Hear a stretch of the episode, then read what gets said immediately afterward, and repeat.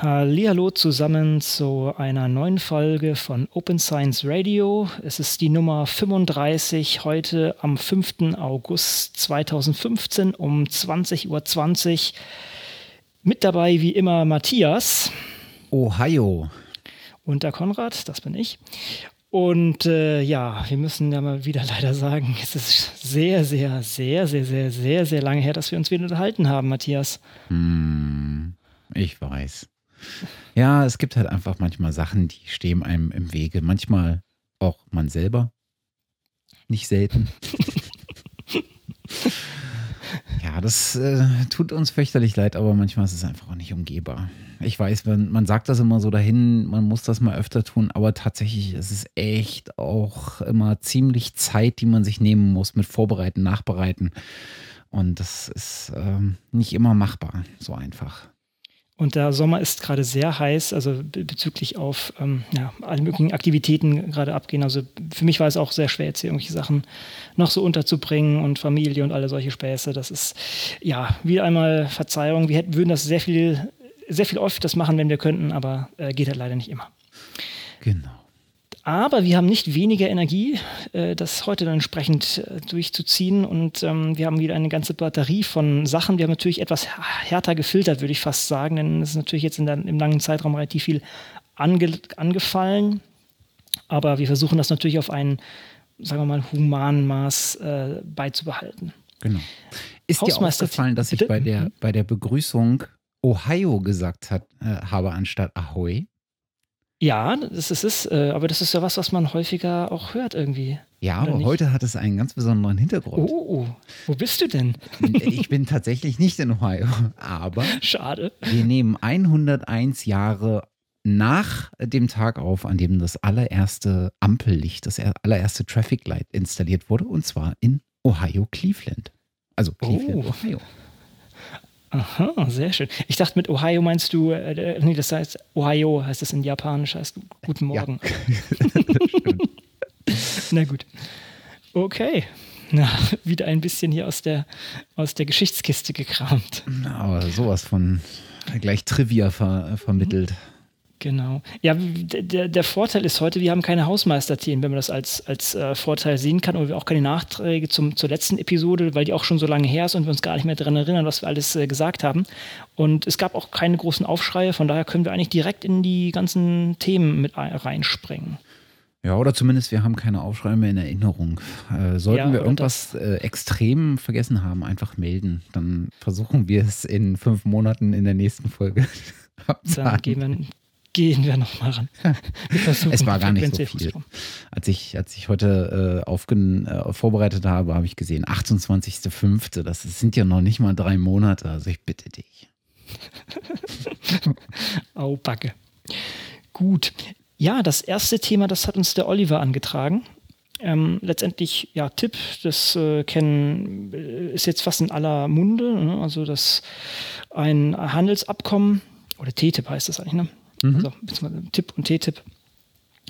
Ähm, ein, Handel, ein Handelsabkommen, was auch Wissenschaftler in einer gewissen Weise beeinflusst, beziehungsweise ja, Einfluss auf den Wissensaustausch äh, mit sich bringen könnte, im, im, Guten wie im Schlechten. Ich muss sagen, ich habe auch nicht, ich möchte mir nicht anmaßen, das in seiner Gänze äh, durchdrungen zu haben. Und ich glaube, das ist auch Teil dieser ganzen Sache, dass es relativ kompliziert ist, dass auch nicht alle Sachen ganz offen liegen dabei.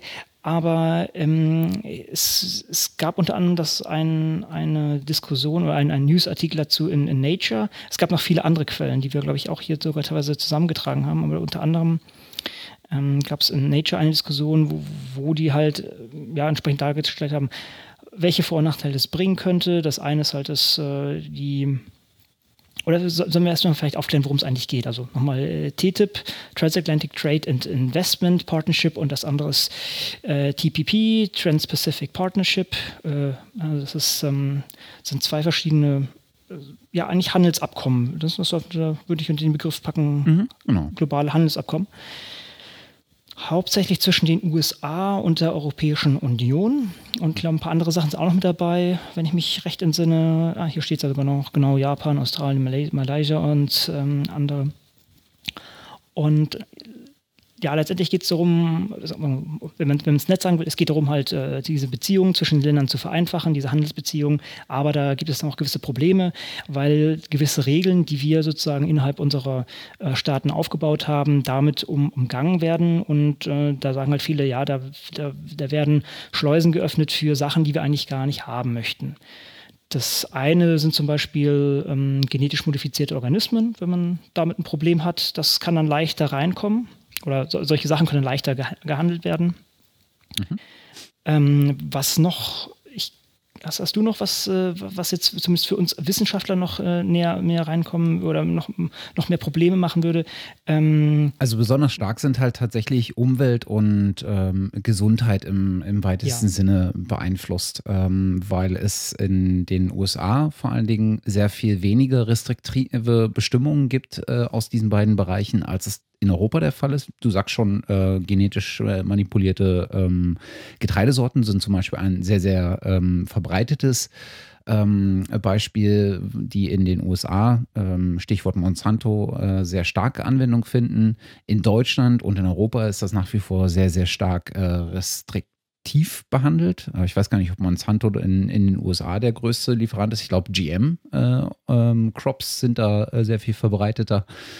Ähm, eine andere äh, ein anderes Beispiel wären äh, tatsächlich ähm, äh, die sowas wie der Emissionshandel ähm, und ähnliches. Ähm, da gibt es einfach zu viele Unterschiede, als dass man, äh, als dass man das ohne Probleme sozusagen einfach ähm, abschließen könnte. Und ähm, das, wenn ich das richtig verstanden habe, ähm, sind vor allen Dingen auch die äh, Frage der Gerichtsbarkeiten dann äh, extrem delikates Thema, äh, weil in dem Moment, wo man dieses ähm, oder diese Handelsabkommen abschließt, und das hat man aus äh, älteren Handelsabkommen wie dem NAFTA oder dem TAFTA beispielsweise, ähm, nee, NAFTA heißt es, glaube ich, äh, NAFTA, gelernt. Ja, mhm. Äh, Free Trade Agreement. Genau, gibt es einfach unterschiedliche ähm, Standpunkte, äh, bei, äh, vor allen Dingen von Unternehmen, die dann, äh, wenn man dieses Handelsabkommen etabliert hat, darauf klagen können, dass aufgrund der restriktiveren Bestimmungen der Handelspartner jeweils ihnen ja ähm, Gewinne entgehen würden. Äh, jetzt mal ganz äh, platt gesprochen. Mhm. Das ist sicherlich sehr viel komplizierter. Und da äh, diese, diesen Gewinnverlust beispielsweise äh, gab es nicht wenige Fälle, wo der eingeklagt wurde vor Gerichten. Äh, und das droht natürlich ähm, als Konsequenz nach der Einführung auch in Europa, dass äh, besonders US-amerikanische Unternehmen dann durch die restriktiveren Bestimmungen hier eventuell auf verloren gegangene oder ähm, nicht erwirtschaftete Gewinne klagen könnten könnten. Ähm, das wäre also eine sehr unangenehme Situation. Und dann gibt es ganz, ganz viele äh, andere Themen, wie beispielsweise das Umwelt- und äh, äh Stand, äh, Umweltstandards äh, oder äh, Standards im Gesundheitswesen aufgeweicht werden aufgrund der, ähm, des Ausgleichs, sozusagen so, so einem Interessensausgleich der beiden Bündnispartner oder der beiden Handelspartner. Ähm, es, ähm, das betrifft den, den Tierschutz, habe ich gelesen. Äh, es gibt eine ganze Reihe von unterschiedlichen äh, Handhabungen im Bereich Investitionen, äh, finanzielle Investitionen. Ähm, was noch? Ähm, Kultursubventionen war, glaube ich, noch ein Thema. Ähm, und ich denke mal, das ist das, was äh, vielen besonders gegenwärtig sein dürfte. Äh, das Thema Datenschutz und IT-Sicherheit äh, spielt da auch nochmal ähm, sehr, sehr stark mit rein, wo es auch da wieder ähm, extrem unterschiedliche Herangehensweisen oder Sichtweisen gibt, die man natürlich in so einem Abkommen in einen Konsens bringen muss und ähm, entsprechend mindestens eine Seite aufweicht. Hm. Ja, und das Problem ist halt, dass da sehr viele Sachen gebündelt werden. Man möchte, man, man möchte fast unterstellen, eben um, um das dermaßen kompliziert darzustellen und viele Sachen auch sozusagen in einem Abwasch durchzuwinken. Ähm, das ist, äh, ich denke, sagen wir so, es ist natürlich nicht schlecht, dass diese Staaten aufeinander zugehen und versuchen, sich da bessere Beziehungen zu machen, aber es scheint halt doch so, als ob da die Profiteure hauptsächlich größere Konzerne sind, die äh, durch diese geringen Schranken dann halt leichter schalten und walten können das kann man natürlich immer noch, äh, beziehungsweise sind solche, solche Agreements kann man natürlich immer noch machen, sollte allerdings dann vielleicht im kleineren und weniger, ähm, ja, ja, vielleicht doch etwas, äh, mit mehr Rücksicht auf äh, alle Beteiligten äh, vielleicht durchführen. Genau. Und das, deshalb wird das Ding kritisiert und ähm, man kann zu jedem von diesen einzelnen Sachen jetzt irgendwie eine Meinung haben. Also gerade ähm, genetisch modifizierte Organismen, da können, können wir auch noch mal was zu sagen letztendlich. Aber das ist äh, so, dass das muss halt irgendwie gekennzeichnet sein. Das muss den Leuten irgendwie klar sein, was, was sie sich kaufen und was nicht. Und äh, das wird halt durch solche Sachen und, und, unter, unterminiert. Genau. Und du hast den, den Artikel in Nature schon angesprochen, ähm, der ähm, Ende Mai erschienen ist, äh, wo äh, der, der, der, Autor versucht, äh, die Folgen ähm, mit besonderem Blick auf äh, Forschung und Wissenschaft äh, mal zu beleuchten. Und im Groben hat er so in etwa diese Punkte gestriffen. Es ist auch ein relativ kurzer Artikel, wobei das Ganze zurückgeht äh, auf einen ähm, ausführlicheren Artikel eines ähm, Forschers im Bereich ähm, äh, Policy, also Science Policy, äh, Sebastian Pfotenhauer. Äh, und äh, dessen längerer und sehr, sehr viel ausführlicher äh, Artikel ist ebenso zugänglich. Der ist nämlich erschienen in Issues in Science and Technology äh, was ähm, offen verfügbar ist, äh, kann man also im, im Volltext äh, lesen in der äh, im Issue 1 äh, im Fall 2000, also äh, Herbst 2013 bereits. Ja. Ja, wir können auch ein paar andere Links auch mit dazu tun. Also Netzpolitik, also Logbuch Netzpolitik hat noch äh, dazu was äh, gebracht. Ich, denke, dass es, diese Themen sind bisher an keinem vorbeigegangen. Das wird ja auch äh, in, den Mainstream-Medien gerade ziemlich herausgekramt worden. Ein bisschen diesen Fokus auf die Wissenschaft vielleicht nochmal da betonen, dass auch da entsprechende Sachen vorhanden sind. Genau. Es gab übrigens nicht nur ähm, äh, Demonstrationen ähm, von, von Bürgern gegen diese Freihandelsabkommen, sondern es gibt eine Petition von von Wissenschaftlern äh, gegen, gegen TTIP und TAFTA. Äh, und die mittlerweile, wenn ich das richtig überblicke, ein bisschen über 80 Wissenschaftler äh, unterschrieben haben. Äh, die können wir auch nochmal äh, verlinken. Ist unter kritik-freihandelsabkommen.de ähm, verfügbar. Und äh, hier haben sie äh, sich in der Petition äh, an, direkt an die Bundeskanzlerin äh, als offenen Brief ähm, gewandt und haben ihre ähm, äh, haben dort auch einen Punkt mitverarbeitet, der sich nennt Academics in Opposition to TTIP, wo sie auch nochmal äh, auf einzelne Punkte sehr viel genauer eingehen, warum äh, sie da opponieren. Nein, den kannte ich noch gar nicht. Aber es sind 80 Leute, meintest du? Das ist. Mhm. Das ist natürlich noch etwas dünn. ja, ich meine, das, ähm, das, äh, also, äh, das sind 80 Unterzeichner. Das ist aber ein mhm. Level, auf dem äh, du unterzeichnest ähm, oder wo die Unterzeichner sich befinden, was halt äh, in der deutschen Akademie schon auch ähm, Gewicht hat. Ich schaue gerade mal, wer, wer da alles mit dabei war. Also, da ist sowas wie der Professor Ackermann ähm, äh, aus, wo war er? Marburg äh, dabei. Äh, aus Tübingen äh, gibt es eine ganze Reihe von äh, Professoren, insbesondere ähm, hier aus dem Bereich Friedensrecht, Verfassungsrecht. Mhm. Ähm, Berlin gibt es eine ganze ähm, Reihe von, besonders aus, auch aus ähm, dem Kreis äh, Medizin, Medizintechnik, Medizinethik. Ähm, Rechtswissenschaftler sind relativ viele dabei. Ja, Politikwissenschaftler auch, genau, ja. ja. Hm. Nee, das, das rechnet sich, äh, das wiegt dann etwas anders, als wenn jetzt sozusagen jeder, der sich Wissenschaftler nennt. Das sind schon alles, die haben hier mindestens einen Doktortitel, wenn nicht alle einen, einen Professortitel ähm, vor, dem, vor dem Namen. Also das ist schon etwas ähm, schwer, schwergewichtiger, ja. Mhm. Ich meine, kann, man sich jetzt äh, wieder streiten, aber ähm, wir erinnern uns an, äh, an die ähm, Petition von Wissenschaftlern gegen dieses Human Brain Project.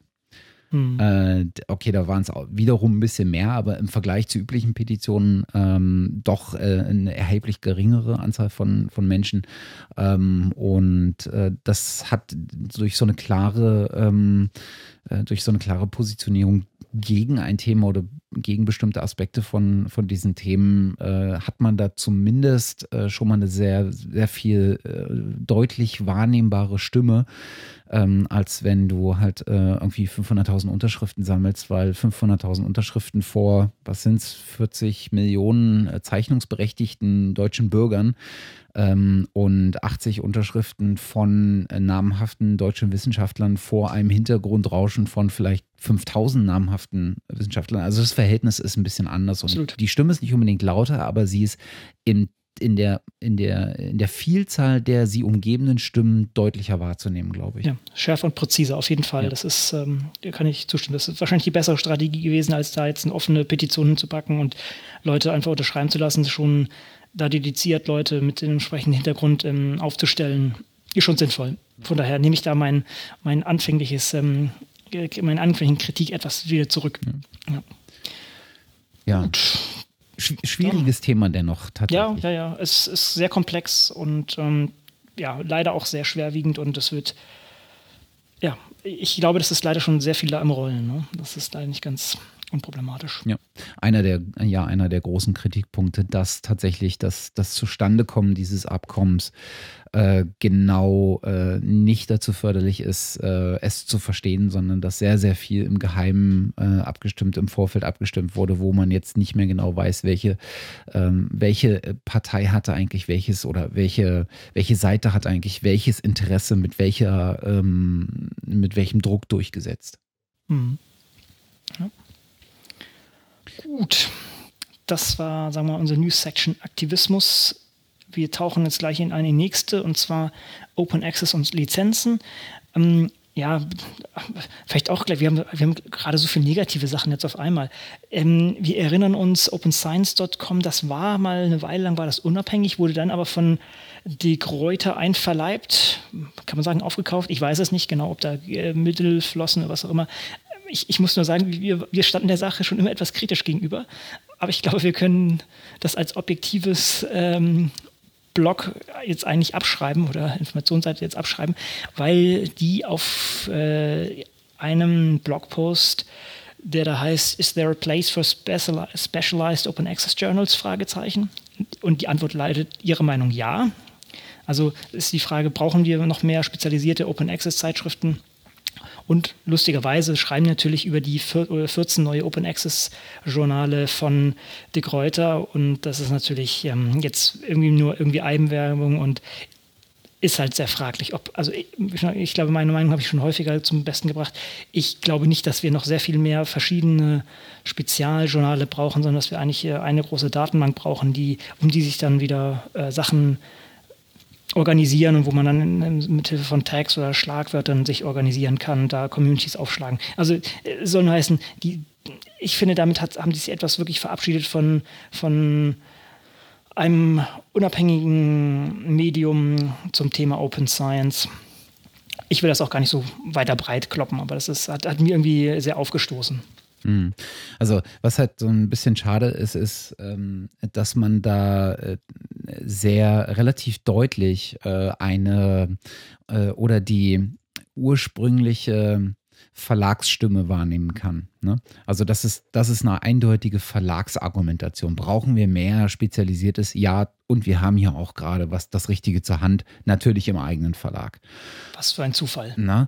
Und das, das, was, was halt schade ist, ist, das OpenScience.com, äh, was es schon eine ganze Weile gibt und was vornehmlich betrieben wurde vom Witold äh, Kiensch, ich weiß immer nicht, wie er ausgesprochen wird, mhm, ja ähm, der da wirklich viel, viel Energie reingetan hat. Und äh, das, was er schreibt, ist üblicherweise tatsächlich eine Stimme, die man in dem sonstigen Blog, äh, Blogkanon zu diesen Themen ähm, nicht so ausführlich findet. Also er hat da oftmals auch schon so Ansatzpunkte, die er damit reinbringt oder auch längere Texte schreibt zur Analyse, die wirklich lesenswert sind. Und das hat er über viele, viele ähm, Jahre hin gemacht. Ich glaube, also drei Jahre würde ich schon denken, glaube, dass du da kontinuierlich, ja. mhm. wahrscheinlich sogar noch länger, ja. Mhm. Und was ich tatsächlich sehr, sehr schade finde, es wäre ja eins gewesen, wenn The Gröte Open, äh, also dieses, mittlerweile muss man ja fast schon vermuten, dieser Greenwashing-Approach von, mhm. von De Gruyter, äh, wenn die da investiert hätten und gesagt hätten, hier, hör zu, ähm, wir finden das super, wir unterstützen das, aber es in das eigene Verlagssortiment äh, einzubetten, ist halt irgendwie genau der, äh, an der Weg gewesen, der instantan dafür gesorgt hat, dass man gedacht hat, so, mm, das ist aber irgendwie komisch, ob die noch dabei bleiben. Und tatsächlich ist der, ist der Vitold jetzt äh, halt ähm, innerhalb äh, von De Gröte Open, also dieser, dieser Verlagssparte, würde ich es am ehesten nennen, ähm, äh, nicht nur der Betreiber des Open Access Blogs, äh, sondern auch der Social Media Specialist und tatsächlich auch Marketing Assistant. Ja. Und ich meine, da siehst du es halt, wo das gelagert ist. Ne? Open Access als Marketing-Argument, aber nicht als glaubwürdige unter, Unternehmens- und Verlagsstrategie. Das ist jetzt mhm. meine, so wie es von außen betrachtet wirkt. Denn in dem Moment, wo, wo das gesamte Team um äh, OpenScience.com im Marketing angesiedelt ist, habe ich einfach Zweifel daran, dass das in die strategischen Entscheidungen des, des, des Gesamtverlages in Richtung Open Access wirklich auch Mitspracherecht hat. Ja. Ist schade. Richtig. Ja. Na gut, weiter geht's zu vielleicht erfreulicheren Themen? Ähm, ja, der Thieme Verlag hat ähm, auch nochmal drüber nachgedacht, äh, was denn eigentlich äh, oder wie sie sich vielleicht positionieren wollen. Thieme wird einem vielleicht nicht unbedingt gleich was sagen. Ist ein deutsches Verlagshaus äh, aus dem Süden von Deutschland. Ich weiß gar nicht, ob die ursprünglich auch so aus der Gegend da Stuttgart oder sowas kommen. Ich denke schon.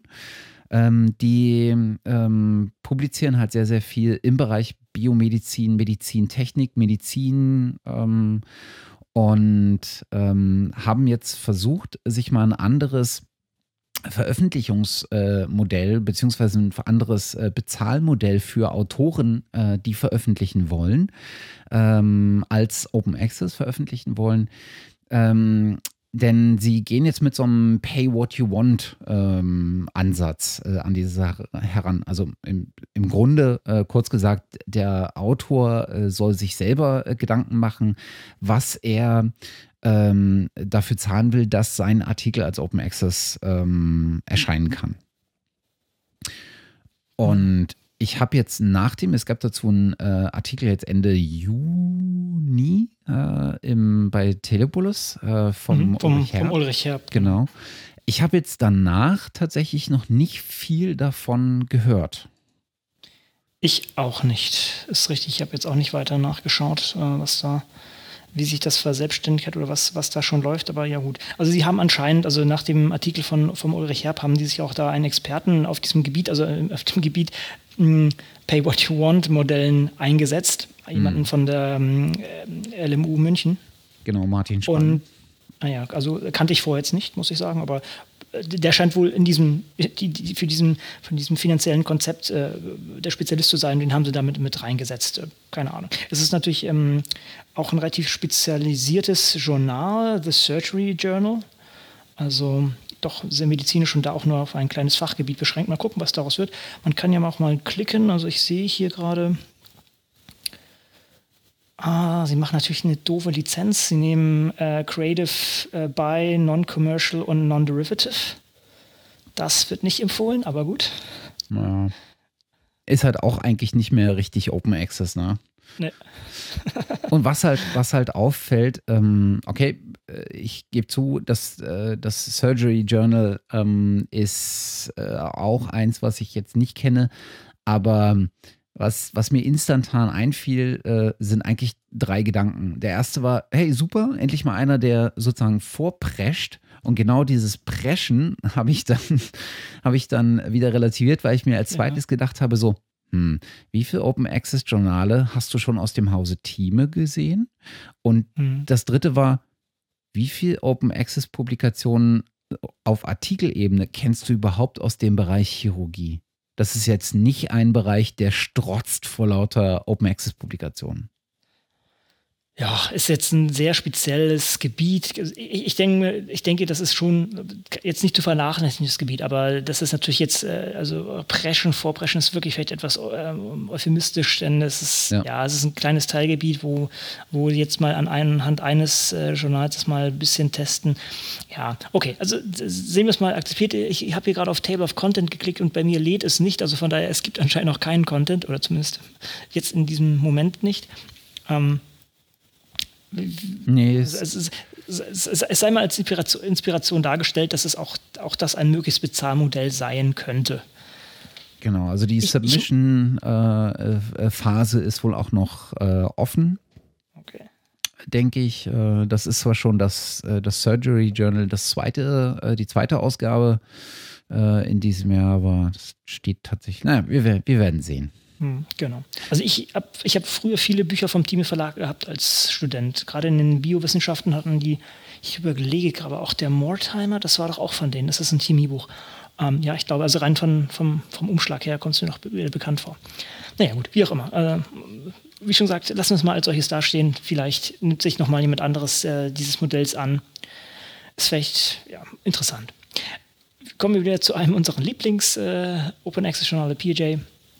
Und da bin ich ja richtig äh, baff gewesen, dass die deutsche ähm, oder the German Conference on Bioinformatics, man, also die deutsche äh, Konferenz äh, der Bioinformatik, äh, sich entschieden hat, in ihre ähm, Paper meines Erachtens und auch Poster und derartige Sachen auf PJ zu hosten. Die wird im September stattfinden, Ende September habe mich da nicht angemeldet. Ich weiß nicht, ob ich da auch hingehe, aber ich fand es trotzdem sehr cool, dass das da entsprechend stattfindet. Also die werden entsprechend ihre Proceedings, äh, die man häufiger bei solchen äh, Konferenzen hat, entsprechend dort unterbringen. Das finde ich einen schönen Schritt, das macht die Sache auch bekannter und ich, äh, es, es, erfüllt mich fast mit Stolz zu sagen, dass hier sozusagen die Bioinformatik-Community auf, auf äh, diesen Zug mit aufspringt und mal, mal dieses Format einfach mal testet. Weißt du, wo die bisher sowas veröffentlicht haben? Nee, Nee, weil ich bei der auch noch nie war, muss ich ganz ehrlich sagen. Die ist mir noch nicht so auf dem Schirm gewesen als äh, das, wo ich unbedingt sein muss. Mhm. Also der, der, der, äh, ich würde ja vermuten, wenn ich raten müsste, äh, dass sie vorher äh, auf irgendwie Faculty 1000 oder sowas publiziert haben, insbesondere so Poster und sowas. Ähm, aber tatsächlich, ja. Könnte sein, das wäre natürlich schade, wenn die sozusagen im eigenen offenen Revier da, da sozusagen wildern, also je nachdem, wer sehen will. Ne? Denn äh, sagen wir so, denn bei Faculty 1000 ist es auch nicht schlecht, sind vielleicht etwas teurer. Äh, da, wo, wo, wir auch später nochmal hinkommen auf der BOSC, das wird auch auf der ähm, F1000 Research äh, Plattform mitgehostet. Aber keine Ahnung, wo das vor war. Ich schaue hier gerade nochmal durch, aber ich sehe es jetzt auch nicht. Na gut. Mhm. Aber es ist ein, auf jeden Fall ein schöner Schritt, egal wo, woher sie kommen. Ah, absolut. Also vor allen Dingen äh, es einfach mal auszuprobieren. Ne? Ja. Genau. Und das sind ja regelmäßig wiederkehrende Konferenzen. Insofern ist es jetzt auch nicht wahnsinnig schlimm, wenn's, wenn, wenn du es sozusagen dieses Jahr äh, auf der Plattform machst und dann einfach nächstes Jahr, wenn es dir nicht gefallen hat, wieder auf der anderen. Ähm, mhm. Insofern, das tut ja keinem weh. Ja, wir können ja. gleich, ähm, wir können gleich bei PJ bleiben. Ähm, die haben nämlich äh, Ende Juni äh, verlauten lassen, dass sie tatsächlich den ersten Schritt in die klassischen ähm, Metriken äh, gehen äh, und äh, mittlerweile so weit sind, dass sie einen, äh, naja, einen partiellen Impact Factor erhalten haben. Und jetzt muss ich mein Versprechen einhalten und sagen Bullshit. Immer wenn jemand Impact Factor sagt, sage ich Bullshit. Ja. Wir hatten das Thema. Thema einfach ist das mathematischer Blödsinn, aber gut, wir machen weiter. Sorry. Äh, ich, also das, das ist wohl irgendwie, äh, man, du musst einen bestimmten Veröffentlichungszyklus hinter dir haben, bevor du überhaupt sozusagen, ähm, wie nennt man das denn, äh, bevor du einen Impact Factor ähm, erhalten kannst. Und ich glaube, zeitlich haben sie diesen Rahmen noch nicht vollständig ausgefüllt.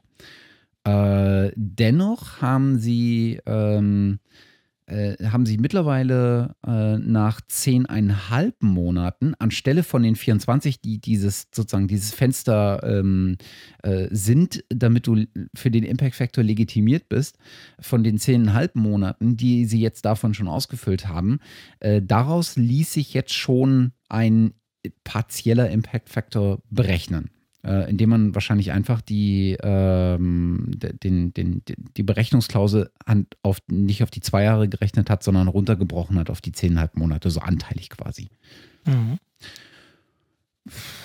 Ich weiß tatsächlich nicht, ob das Grund zur Freude, Grund zum Zweifel oder, oder sonst was ist. Hm ich glaube, bei PJ freut man sich ähm, und ich glaube, es gibt ihnen zumindest ein weiteres Argument an die Hand, um zu signalisieren, hier, wir haben nicht nur, äh, wir haben nicht, wir sind kein, ähm, kein fadenscheiniges ähm, ähm Repository, sondern hier sind tatsächlich ähm, äh, das sind tatsächlich echte Einreichungen mit äh, einem anständigen äh, Peer Review dahinter. Ähm, und wir haben mittlerweile auch einen Impact Factor. Also auch diejenigen, die immer klassisch argumentiert haben, ja, das hat ja sowieso noch keinen Impact Factor.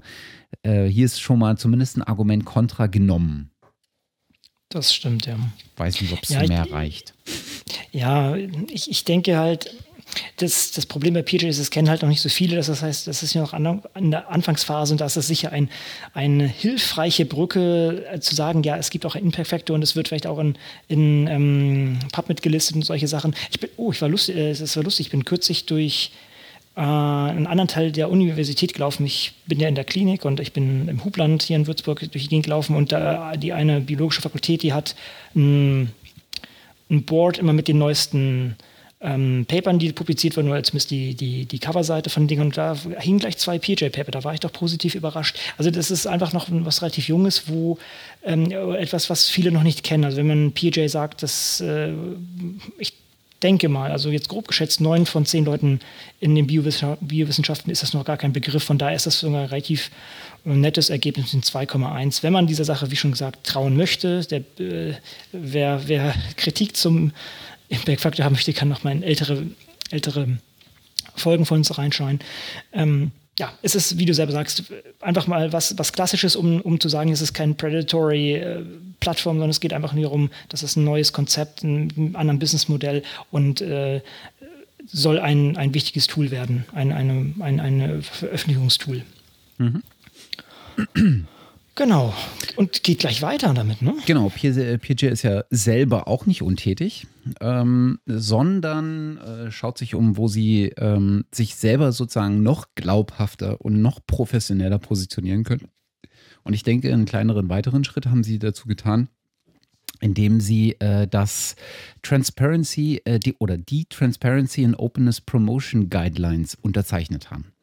Das sind, ähm, das ist ein, ein, eine Sammlung von ähm, Regeln und Empfehlungen äh, zum Thema ähm, transparenten ähm, Publizieren und also auch offenem Publizieren. Äh, und äh, das zeichnet sozusagen die Standards aus, nach die man beachten sollte. Und äh, das ist initiiert, glaube ich, mal vom Center for Open Science, äh, genau. wenn ich mich nicht täusche. Also auch nee, dem Konstrukt, was genau. hinter dem Open Science Framework liegt, ist auch mhm. äh, in seiner Arbeitsversion und ich glaube sozusagen in der, äh, in der ähm, ersten oder ab der ersten Versionierung dann ähm, auf dem Open Science Framework äh, entstanden und veröffentlicht worden. Und das haben mittlerweile eine ganze Reihe von äh, Publishern, äh, aber auch einzelne Universitäten beispielsweise ähm, äh, unterzeichnet. Äh, darunter, äh, was haben wir hier noch? Äh, Force 11 beispielsweise sind, da mit, sind da Mitzeichner. Diverse Journals sind da Mitzeichner. Ähm, ich glaube, in dem Artikel von PeerJ, der auf dem Blog erschienen ist, dazu haben sie noch ein paar ähm, äh, Beispiele auch gegeben. Genau. Das ist doch ein schöner Schritt. Das ist doch ein schöner Schritt. Ja. Also ich, es gibt halt nach wie vor, ich habe das Gefühl, es gibt nach wie vor noch keinen einzelnen Standard, sondern du guckst sozusagen immer noch in der Welt umher Und es gibt so mehrere, die parallel zueinander existieren. Äh, die einen haben vielleicht den einen Fokus, die anderen äh, einen anderen. Aber recht viele Gemeinsamkeiten immer wieder. Also du findest halt ähm, Gleichheiten in beiden. Und äh, insofern ist das, glaube ich, nicht so schlecht, äh, einfach zu gucken, äh, was kann, was ist einfach plausibel äh, mitzuzeichnen und sich danach zu richten, beziehungsweise wo kann ich äh, das, das Set an, an Eigen, äh, in, in Regeln gegossenes Eigenverständnis und, und so Missionsverständnis und sowas, wo kann ich das manifestiert noch mittragen, mehr oder weniger. Hm. Und ähm, ich glaube, das ist zumindest kein, kein Schritt, der ihnen äh, schadet. Ja, ich, ich, ich fände sowas halt immer nett irgendwie zu benchmarken, auch wenn das bei diesen, gerade bei so solchen, sagen wir mal, relativ weichen Empfehlungen halt ganz, ganz schwierig ist. Aber ich würde jetzt schon gerne mal sehen, hier sind doch viele Journale, die ganzen Frontiers-Journale ähm, sind mit dabei, ob sich das jetzt irgendwie auswirkt. Ne? Dass wenn man sagt, okay, wir, wir haben jetzt das als Regeln für unsere Journale angesetzt und versuchen das auch zu implementieren. Wie sieht es jetzt irgendwie zwei Jahre später aus? Welchen Einfluss hat denn das Ganze jetzt? Das fände ich mal zu, interessant zu sehen. Ich befürchte aber, sowas wird nicht gemacht. Das sind erstmal sehr ja, weiche Ziele. Ja, ja, das stimmt. Ähm, ich glaube, das ist aber auch wirklich, wirklich schwer zu machen, weil du brauchst ja auch so ein Stückchen weit äh, einen gewissen Zeitraum, in dem du das beobachten und auswerten kannst und dann gegeneinander stellen kannst. Und dann ist halt immer die Frage, äh, denke ich, welche Versionen legst du zugrunde? Also die, diese, dieses, äh, diese äh, Top-Guidelines, die sind jetzt in der Version 1.0.1, äh, während du ähm, ähm, ähm, während du viele ähm, Guidelines hast oder Empfehlungen, die ähnlich gelagert sind, die schon in weiteren Versionen sind. Penton Principles ist auch noch relativ jung. Ähm, die, die Version, also da sozusagen das auf den gleichen Stand zu heben, äh, finde ich dann auch nochmal, glaube ich, ziemlich schwierig. Ja gut, inzwischen solchen Versionen noch zu unterscheiden, macht es noch schwieriger. Ja, aber äh, auch per se kann man diese Sachen wahrscheinlich gar nicht so gut messen, die, die da vorgeschlagen werden. Und das ist, äh, beziehungsweise müsste man erstmal einen Zeitraum auch vor, vor dieser Einführung gemessen haben und dann danach nochmal. Naja gut, auf jeden Fall ist es, ist es, denke ich, ein interessanter Schritt und ich hoffe, da springen auch noch mehr, mehr Zeitschriften auf oder versuchen zumindest in diesem Geiste, in diesem Sinne entsprechende Forderungen mhm. an, an die Autoren zu machen. Ja absolut.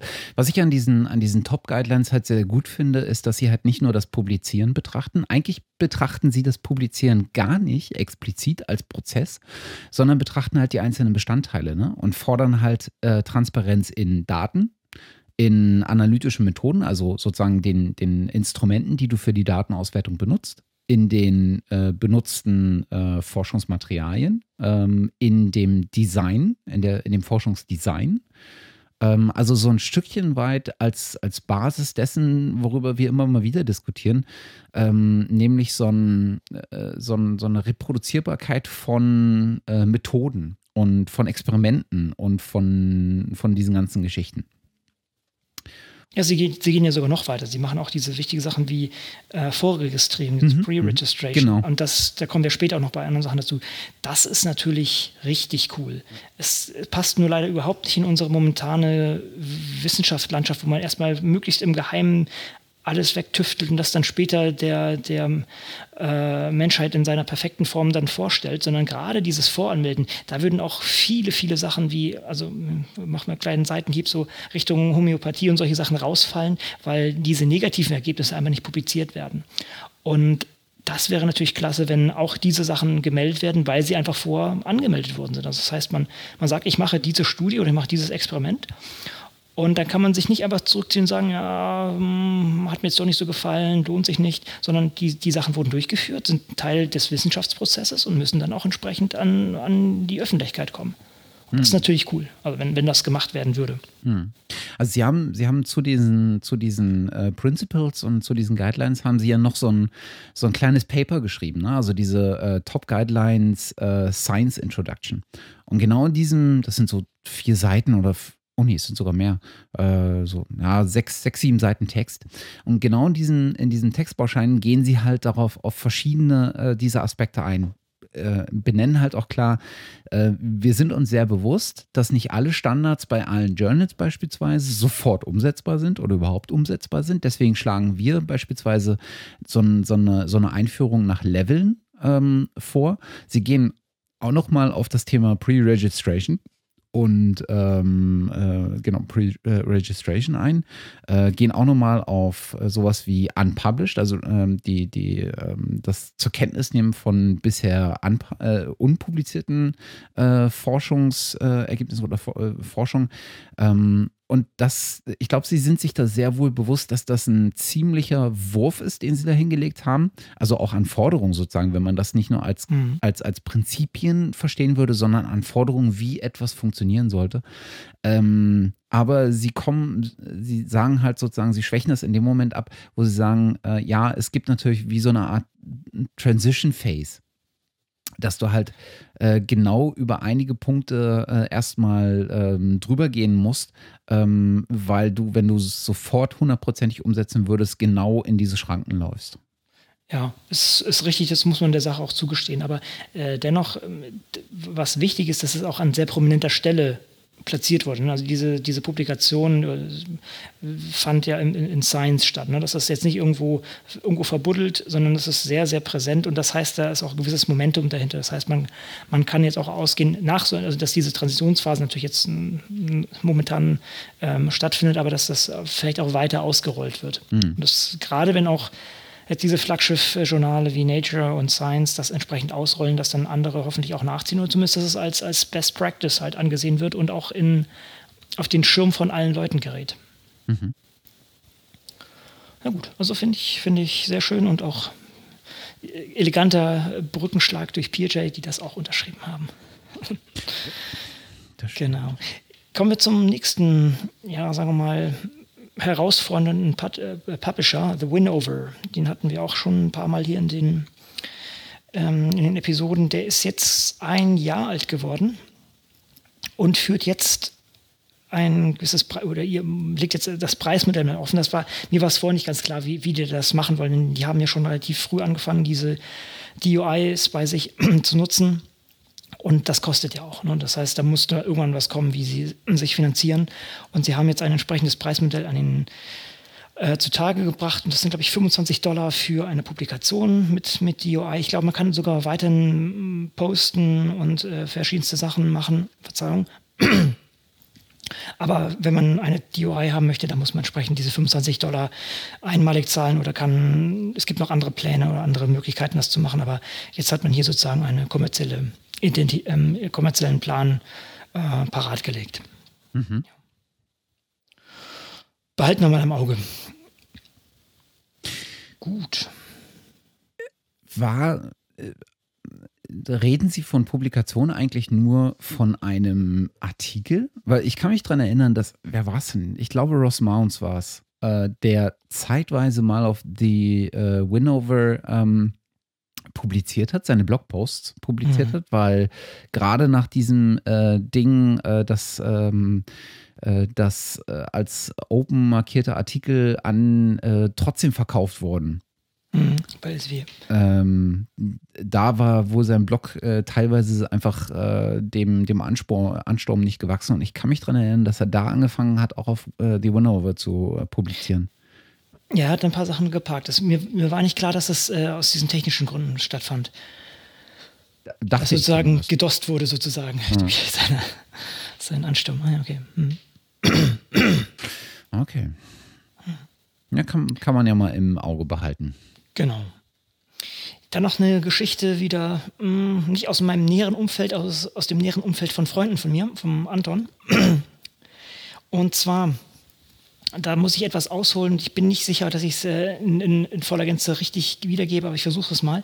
Und zwar gibt es ähm, eine, eine Konferenz, die heißt Computer Vision and Pattern Recognition, die wohl schon seit mehreren Jahren stattfindet. Das ist sozusagen die Konferenz für die Computer Vision Community.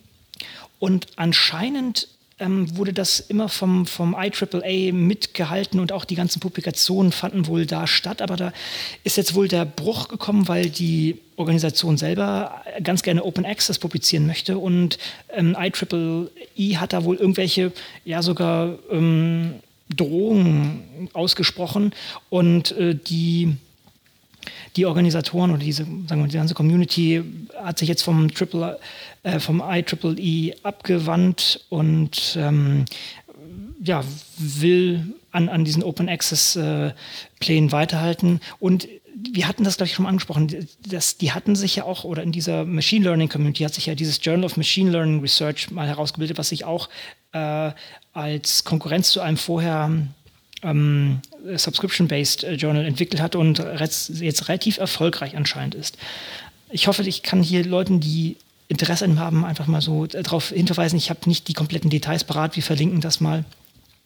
Und das ist zumindest eine schöne Entwicklung, dass hier eine komplette Community oder, äh, oder zumindest ein Großteil sich ausreichend äh, zusammenrafft und sagt, okay, nee, wir, wir stehen zu unseren Prinzipien, wir wollen Open Access und lösen es dafür von auch etablierten Strukturen, auch wenn uns das sozusagen jetzt ein bisschen Probleme macht, aber ähm, das äh, langfristig ist das die, die Wahl, die, die Methode der Wahl.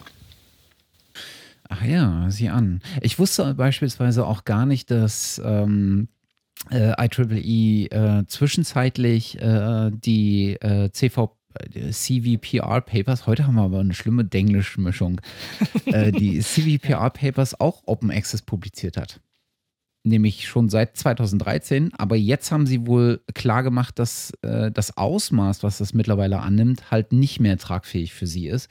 Und äh, deswegen wohl der, der Move zur, ähm, zum, zur zukünftigen Übernahme sozusagen des, äh, des Teils, den IEEE organisiert und mitgetragen hat durch die Computer Vision Foundation. Ja, und ich, ich weiß noch nicht, was sie da gedroht haben. Hast du das irgendwo noch äh, gelesen? Ich habe es jetzt nicht mehr parat. Ich glaube, Anton hat mir das sogar erzählt, ähm, aber ich habe es nicht mehr, nicht mehr vor Augen, was sie da genau gesagt haben. Äh, und das war in diesem kurzen Abschnitt, den ich hier vor Augen habe, auch nicht äh, parat. Aber gut, nee. wer, wer, da einsteigen möchte, kann das gerne mal machen. Und wenn da tiefer Bedarf ist, dann kann ich nochmal meinen Spezialexperten dazu befragen und nochmal äh, nachhaken. Ah. Ja, dann kommen wir auch, ähm, wir bleiben im Open Access äh, Bereich und äh, da gab es einen schönen ähm, äh, Eintrag auf äh, Digital Sciences, ein, ein, ein ähm, Blogpost, äh, würde ich es mal nennen. Und zwar geht es darum, warum existiert eigentlich das Predatory Publishing? Also wir halten uns mal vor Augen, was ist Predatory Publishing? Also ja, wie, wie übersetzt man es am besten ins deutsche Raubtier-Publikations- ähm, Raubtierverlage? Das sind letztendlich Verlage und wir hatten das ganz, ich glaube, ganz in der ersten Sendung, wo ich mit dabei war, das hat der John Bohannon hatte, das hat zum Beispiel dargestellt, wo, ähm, wo er ein Experiment gemacht hat und versucht hat, ein, eine Publikation von etwas zu fahren, was, was gänzlich, äh, also wissenschaftlich überhaupt keinen Sinn macht, hat es an Verlage geschickt und die haben es halt angenommen, wollten es trotzdem publizieren, weil es darum einfach nur geht, Geld zu machen. Ne? Man kann sagen, okay, Open Access ist ein Businessmodell, wo man dafür zahlt, dass etwas publiziert wird, was man fabriziert hat. Man zahlt allerdings dafür, dass trotzdem sauberes Peer-Review durchgeführt wird und dass auch gewisse editorische Sachen stattfinden. Und bei diesem Predatory Publishing ist das nicht der Fall. Da versuchen die Leute mit, möglichst geringen Kosten diese Sachen dann zu publizieren und führen dann zum Beispiel kein Peer-Review durch oder nehmen keine Qualitätskontrollen führen keine Qualitätskontrollen durch. Und ich weiß nicht, wie es bei euch ist, also bei, bei, den lieben Hörern, aber ich persönlich bekomme andauernd irgendwelche Mails von irgendwelchen irgendwie International Journal of bla bla bla, ob ich da nicht publizieren möchte und alle solche Sachen. Und mir ist relativ schnell klar, ja, das ist, äh, das ist ein, einer von denen. Also das ist jemand, der eigentlich nicht darum, nicht wirklich möchte, dass ich meine Sachen publiziere und dass sie ähm, hohen wissenschaftlichen Standards genügen. Verzeihung, ich bin heute etwas heiser. Und, ähm, sondern es geht darum, Geld zu machen. Und in diesem Blogpost wird besprochen, wa warum das eigentlich auftreten kann. Denn uns ist das eigentlich ganz klar. Aber warum ist, ist das klar? Das ist einfach eine Frage von, von Bildung und Informationszugang. Äh, Wenn man entsprechend weiß, wie ein richtiges Journal aussieht und welche Journale entsprechend gut und brauchbar sind, dann würde man in diese anderen Journale gar nicht, in diesen gar nicht landen. Und das sei einfach mal ja, als, als Problem hingestellt das ist ein Kommunikationsproblem das, oder ein äh, Bildungsproblem, das man lösen muss. Denn wenn jeder das sozusagen weiß, wo, wo zu publizieren ist und wo man das machen könnte, dann würde er solche Sachen nicht, nicht äh, klicken und da nicht zahlen und dann würde dieser, dieser Markt ganz schnell eingehen. Ist ein bisschen wie bei Spam. Also wenn, wenn niemand dieses, diese, auf diese Spam-Mails reinfallen würde, dann wäre es auch kein, kein lukrativer Markt und dann würde das auch nicht existieren. Hm. Ja, das ist mal ein nette, netter und wichtiger Punkt zu dem Thema, finde ich. Mhm.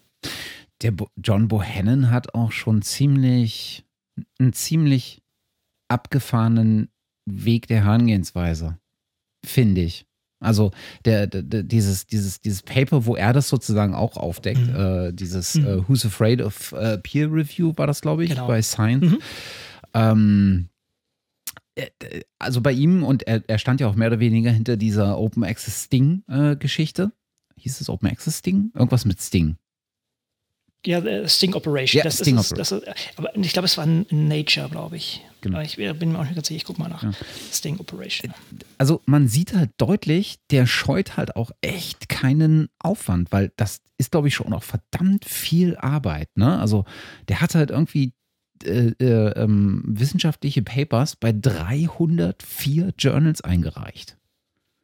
Äh, und das musst du halt erstmal machen, plus auf den Rücklauf warten, auswerten, verarbeiten. Das ist halt schon auch ja, ja, ja, klar. Echt ordentliche das, Arbeit, das ist, meine Güte. Aber du, du hattest aber recht, das war bei Science. Das war 2000, Oktober 2013. Ja, das ist ein Riesenaufwand. Und äh, er hat ja vor allen Dingen auch die Texte geändert. Naja, wenn ich mich recht entsinne, hatte er den Text sogar einmal durch Google Translate oder zweimal durch Google Translate geschoben, um, um auch so ein bisschen darüber hinwegzutäuschen, dass er Native ist, also dass er Englisch seine Muttersprache ist. Also hat sozusagen künstlich Fehler reingebaut, meines Erachtens. Also das, das ist schon mit viel Aufwand verbunden gewesen. Ja, ja. Mhm. Und was ist er? Er ist natürlich Biologe. Hm? Wie immer. ja, aber nicht, aber nicht mehr praktizierender. ja, jetzt ist er wahrscheinlich bloß noch äh, Wissenschaftsjournalist. Genau, also, was heißt genau. bloß noch? War, war nicht despektierlich. Genau.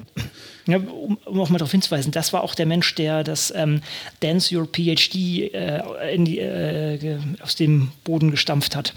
Was ja eigentlich auch eine sehr coole Aktion ist. Ja, es gibt so, es gibt echt so Leute, da muss man immer wieder den Hut ziehen vor deren Ideen und vor allen Dingen vor deren Drive, diese Ideen dann auch umzusetzen. Das ist schon, finde ich, immer wieder erstaunlich. Ja, denn ich denke, viele haben mal in einem besoffenen Zustand so etwas gesagt wie Dance Your PhD, aber dann sowas in der Art so schön durchzuführen, hervorragend, ja. ja. Gut, dann haben wir noch was Positives von der politischen Seite? Ich muss ganz ehrlich sagen, ich bin noch nicht in die Tiefe gegangen. Hast du das auf dem Schirm, was der Peter Suber uns da zum äh, herausgegraben hat mit dem Faster? Faster war doch äh, das äh, US-amerikanische wie heißt es denn? Fair Access to Science genau. and Technology, äh, Technology, Research. Also es geht letztendlich schon darum, dass äh, ich glaube, es geht um auch diese, diese sechs oder zwölf Monate Frist, dass die heruntergesetzt wird, dass dann alles, was entsprechend finanziell unterstützt wurde vom Staat, entsprechend äh, öffentlich ver verfügbar ist. Ich, ich bin nicht tief genug drin, muss ich ganz ehrlich sagen, aber ähm, es wurde anscheinend durch den Senat gewunken. Ne? Genau. Oder ist es zum Senat gegangen? Ah, genau. wie peinlich. Ich, ich, weiß es nicht. Mehr. Also das ist eines, dieses Faster, ähm, die, also dieses, dieser, dieser Act äh, ist einer derjenigen, die direkt aus dem äh, Weißen Haus ähm, als äh, Directive ähm, äh, erlassen wurden. Das ist ja eigentlich eher so ein, so ein, so ein, so ein Hau drauf äh, Mittel, wenn ich das richtig verstehe. Also sozusagen das, was, äh, was, was sehr, sehr lange oder fragwürdig durch die, durch den Weg, äh, durch die unterschiedlichen äh, Senate oder durch den Senat und die unterschiedlichen anderen Kammern, die damit eine Rolle spielen, ähm, dauern würde, ähm, das äh, erscheint nicht selten als diese äh, Direktive. Und ähm, das wurde jetzt tatsächlich äh, durch den Senat im Nachgang, ähm, ja, wie heißt das, anerkannt, zugestimmt, Mhm. Und Stetig, keine Ahnung. Ja. das ist natürlich ähm, in dem Fall tatsächlich ein Erfolg. Ähm, das hat zur Folge, wenn ich mich nicht äh, täusche, dass vor allen Dingen äh, weitere finanziellere Mittel zusätzlich freigemacht werden, um genau äh, diesen, diesen äh, Weg, den man da beschreiten will, nämlich den, den offeneren, den ähm, den gerechteren Zugang zu, ähm, zu Wissen, äh, Wissenschaft und Forschung, ähm, um das auszubauen und zu garantieren. Also da geht es um nicht wenige, ich glaube 100 äh, Millionen, wenn ich mich nicht täusche. Irgendwo hatte ich bei Spark, hatte ich glaube ich irgendwie 100 Millionen gelesen, die dann zusätzlich äh, freigemacht werden. Okay. Hat sicherlich noch andere äh, Aspekte, aber äh, ganz ins Detail gelesen habe ich jetzt nicht. Mhm. Aber ich verlinke mal den, den Spark-Artikel, die haben ja, da so ein paar. Genau, also wie schon gesagt, ich, ich muss die mir auch anschauen. Das hat mich kurz überrollt. Gut. Ist aber auch tatsächlich, also ich muss ganz ehrlich sagen, äh, dass ich ähm, besonders, was in den Staaten abgeht, nicht so präsent habe. Ich weiß gar nicht, das war früher mal präsenter. Ähm, aber da, also was jetzt politisch äh, zum Thema äh, Open Access, Open Science in den Staaten abgeht, das habe ich tatsächlich weniger präsent in den letzten, naja, zwei Jahren, würde ich sagen. Das war mal irgendwie wichtiger, hatte ich das Gefühl. Mittlerweile gibt es einfach vier andere Dinge. Ja, genau das wollte ich gerade sagen. Ich befürchte, dass einfach unsere Bubble, in der wir uns bewegen, einfach riesig wird. Ja, das heißt, äh, früher musste man sich sozusagen diese Open Science, Open Access und äh, solche Themen wirklich zusammenkratzen. Man konnte das an einer Hand abzählen. Und jetzt wirst du da so überflutet und musst doch sehr stark filtern und dass da mal was durchrutscht und auch nicht in seiner Gänze dann perzipiert werden kann. Dann, äh, das ist ganz natürlich. Gerade hier sowas, das ist, äh, ist ja auch was, was doch mehr, mehr Material darstellt, wo man sich vielleicht auch wirklich mm, eigentlich ein paar Stunden mit beschäftigen müsste, um das gänzlich zu durchdrängen. Und das geht dann im, im Strom des Gesamten noch wahrscheinlich unter. Mhm. Zumal ich mich daran erinnern kann, dass ich Faster sogar mal hier hatte. Ich weiß gar nicht, äh, ob wir das hier schon mal hatten oder ob das noch eine der Folgen war, die ich äh, mal alleine gemacht hatte. Aber zumindest äh, erinnere mhm. ich mich daran, dass ich darüber mal ähm, berichtet äh, hatte. Ich weiß gar nicht mehr. Ich mal. Oh, das war eine der äh, ersten Folgen, Folgen oh, ja. 5 und 6. Das ist schon ein Weilchen her. Eieiei. Mhm. Februar 2013, abgefahren. Mhm. Gut. Nun gut. Weiter geht's. Wir haben noch unsere Kategorie Tools. Und da ist mal wieder aus, äh, äh aus dem üblichen Hause, Conscience or Conscience, die Katrin hat mal wieder, ähm, ich glaube, das ist ein Vortrag, den sie aufgezeichnet hat, wenn ich das richtig sehe, und äh, sozusagen wieder mit ihren Folien unterlegt hat, hat sich diesmal, ich muss gerade diesmal, das ist glaube ich auch schon wieder eine Weile her, ja, im Juni, oh Mann, oh Mann. Okay, also ist leider auch schon wieder ein bisschen, ein bisschen Staub drauf, aber es ist nicht minder, nicht minder, nicht minder interessant äh, dadurch. Es geht einfach, äh, sie stellt mal wieder ein Tool dar und zwar, wie kann man mit äh, Git Lab Journaling durchführen, also wie kann man äh, Sachen aufzeichnen, wie kann man Revisionen machen und so. Das ist, denke ich, für jemanden, der das noch gar nicht angefasst hat, gut investierte 30 Minuten oder knappe 30 Minuten, um das mal äh, zu zeigen mit Markdown und solchen Späßen. Das sei jedem wärmstens ans Herz gelegt, der sich damit noch nicht so auskennt und das sich gerne mal zum Eigen machen möchte. Ja, dann, du hast noch, hast dich ein bisschen mit Content Mine, mit den ersten Toolen von Content Mines beschäftigt, ne? Hahaha, beschäftigt, ja, genau. äh, äh, nein, beschäftigt habe ich mich damit äh, tatsächlich äh, nicht so wirklich. Das ähm, übersteigt tatsächlich meine Fähigkeiten als äh, Command-Line-Ninja, der ich nicht Komm. bin.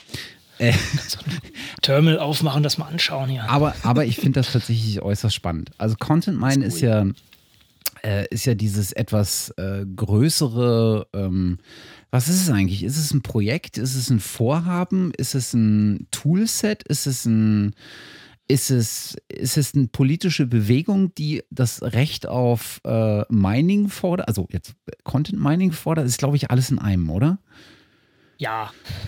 also ich hätte, würde ich auch, also ich, ich könnte es auch nicht äh, unterlegen und alle diese Punkte, die du genannt hast, fallen da irgendwie mit rein und ich, ich gucke mal auf die About-Page, was die, was die eigentlich da sagen. Da bin ich ja auch gerade, aber das gibt mir nicht so wahnsinnig viel. Also, ich glaube, ich würde es so zusammenfassen. Content Mine ist ein Community äh, getriebener, äh, getriebenes äh, Projekt, was sich in ganz unterschiedliche Richtungen äh, bewegt. Zum einen mit einer sehr star äh, mit einer sehr klaren politischen Forderung äh, und mit einer sehr klaren ähm, äh, mit einem sehr klaren Ansatz, ähm, das Recht, äh, wissenschaftlich publiziertes Material, also Artikel, äh, zwei zu verwerten und zwar ähm, indem man dort Textmining äh, stattfinden lässt. Das ist etwas, was bisher viele Verlage mit den Lizenzen, die sie verwenden, äh, äh, einfach äh, ausschließen.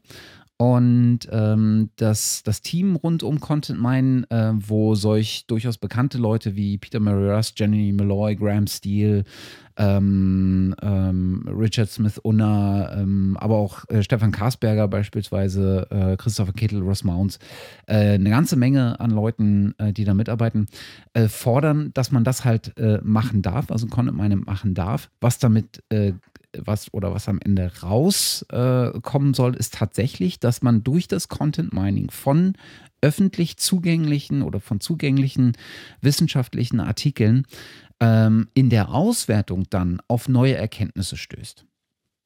Also wenn, wenn man sich anguckt, wenn man äh, automatisiert ähm, Maschinen äh, durch Maschinen äh, unterschiedliche äh, Literatur auswerten lässt zu einem Thema, dann kriegt man vielleicht Gemeinsamkeiten oder Unterschiede, die man, wenn man das selber händisch machen würde, nicht rausfiltern könnte, weil man gar nicht auf so breiter Ebene analysieren, vergleichen könnte. Das können Maschinen natürlich sehr, sehr viel besser. Und äh, dann, ähm, das ist sozusagen die Forderung, die sie an die Politik und an Verlage stellen, ist etwas, was sie untermauern auf der anderen Seite mit dem ähm, zur Verfügung stellen von den benötigten Tools. Und ähm, das läuft jetzt schon eine ganze Weile. Ich denke immer so anderthalb, zwei Jahre, denke ich, sind sie da schon am Basteln. Ähm, und gerade jetzt in den letzten zwölf Monaten habe ich das Gefühl, ist da sehr, sehr viel passiert. Und vor kurzem äh, veröffentlichte Ross Mounds ähm, äh, einen kleinen Blogpost, wo er mal berichtet hat äh, zu dem neuen Tool, was er in Verbindung mit ähm, Richard Smith Unna entwickelt hat, ähm, was da äh, heißt Get Papers, das ist ein Command-Line-Tool was einem so ein bisschen, wenn einem das was sagt, äh, wie so ein YouTube-Download-Command-Line-Tool. Also du gibst halt eine URL ein und es zieht dir ähm, das hinter der URL liegende Paper. Aber du kannst halt auch noch, ähm, wenn ich das richtig verstanden habe, verwandte Paper in ähm, entsprechenden Archiven ähm, gleich durchsuchen oder mit äh, downloaden oder sammeln, mhm. sagen wir es mal so da hört ungefähr meine Expertise auf.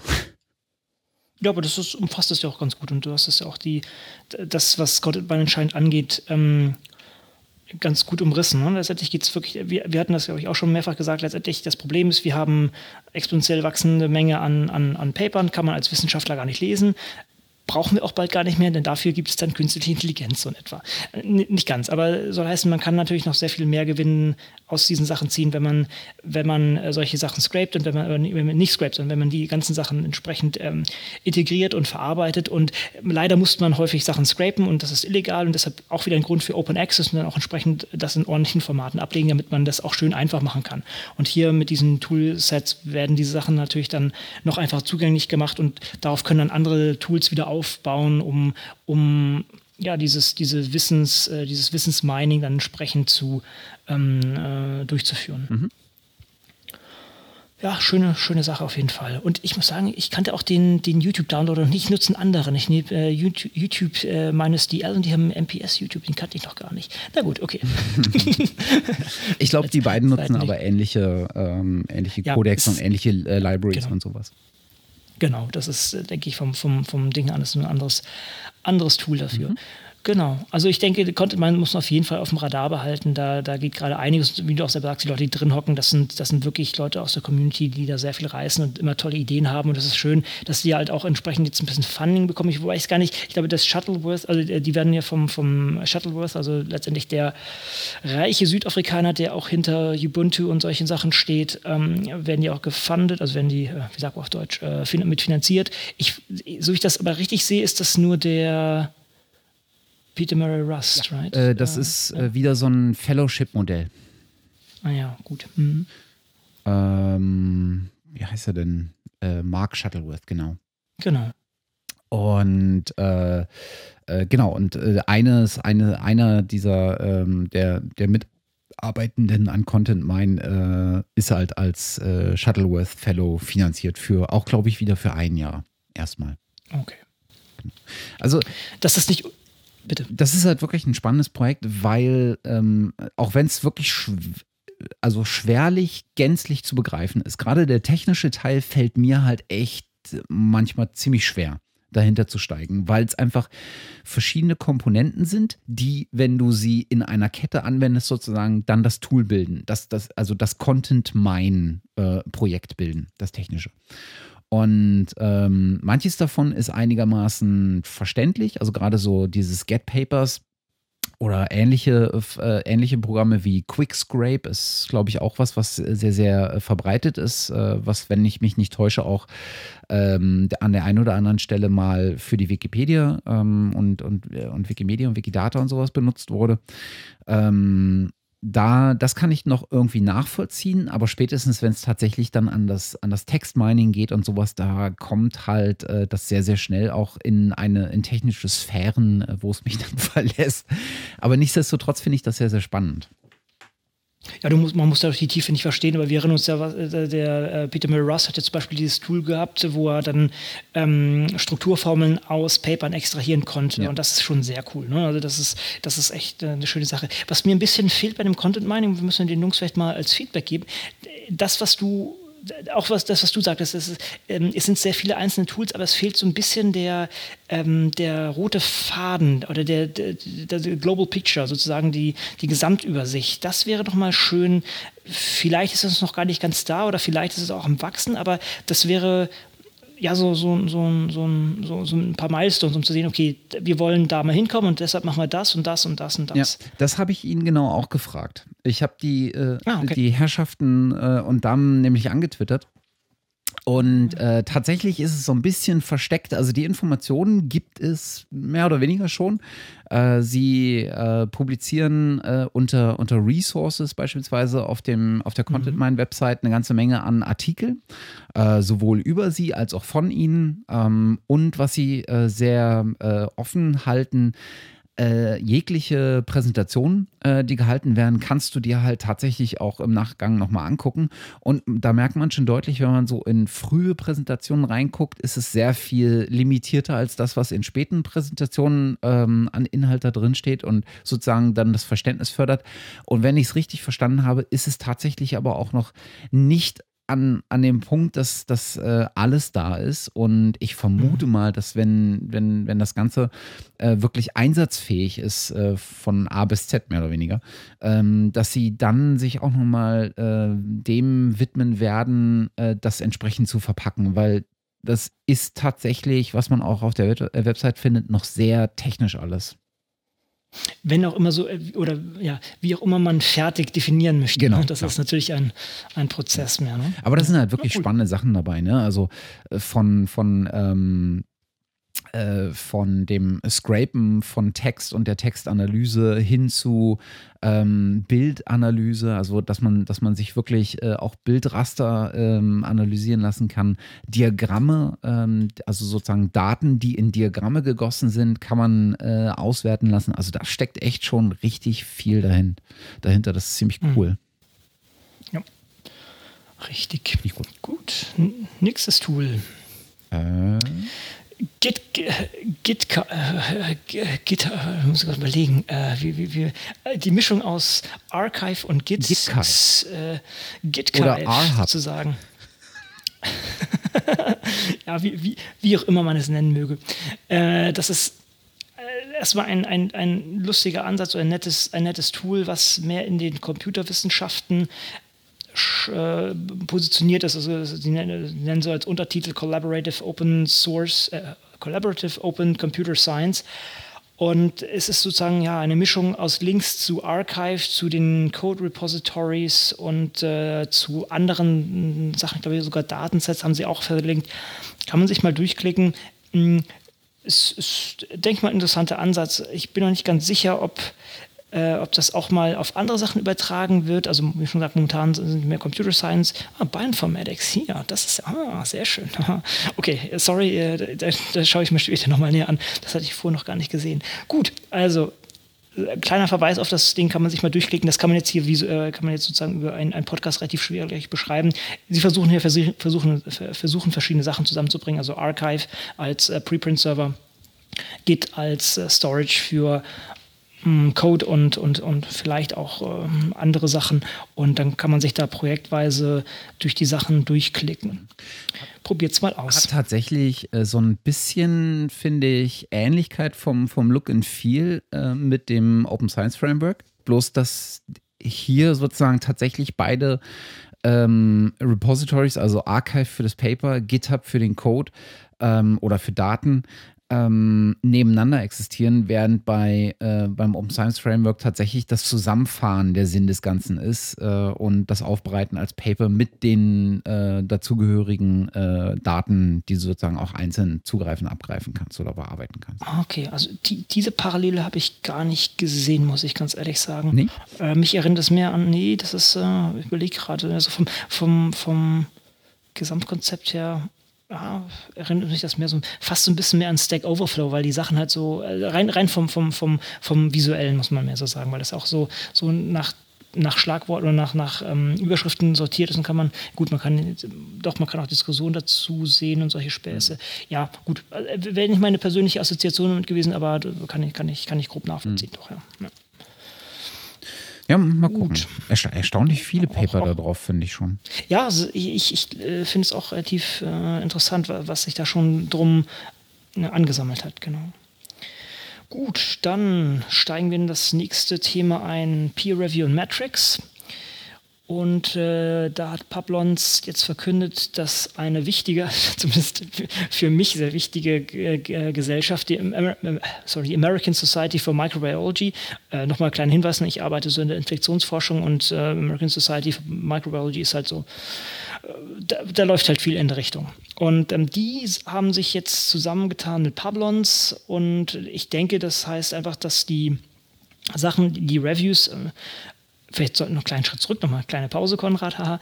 Ähm, nochmal kurz erklären, was macht Pablons? Pablons ist eine Plattform, die relativ neu ist, bei der es darum geht, die ähm, Tätigkeiten, die man als Reviewer hat, die ja sozusagen nicht bezahlt sind, die man sozusagen eigentlich macht als, als Teil der wissenschaftlichen Arbeit, um der Community sozusagen zu dienen, ähm, dass die gesammelt werden, dass die visualisiert werden und dass man sozusagen ein bisschen Credit dafür bekommt, äh, dass man Peer Review durchführt, was ja sozusagen Kosten, was man ja so kostenfrei macht. Und Pablons äh, ist jetzt, weiß gar nicht wie lange, wahrscheinlich nur gefühlt ein Jahr oder zwei. Ja, so anderthalb hätte ich jetzt auch gesagt. Ja, genau. Ja.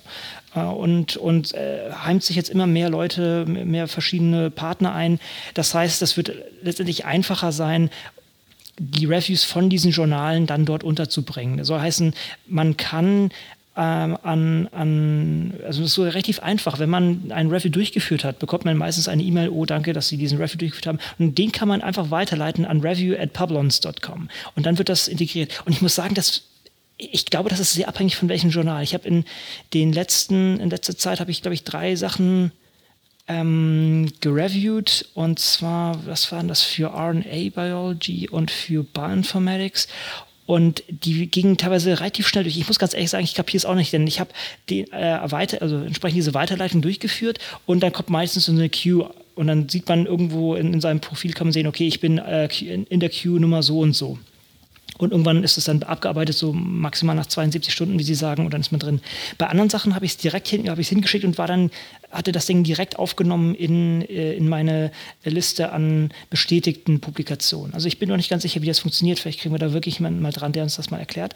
Aber das ist auf jeden Fall sehr schön zu sehen, dass jetzt auch diese sehr etablierte Gesellschaft mit einigen Journalen, also MBio und auch viele andere, dort mit, mit eingebracht ist und äh, das, das gewinnt wirklich an Momentum, muss man sagen.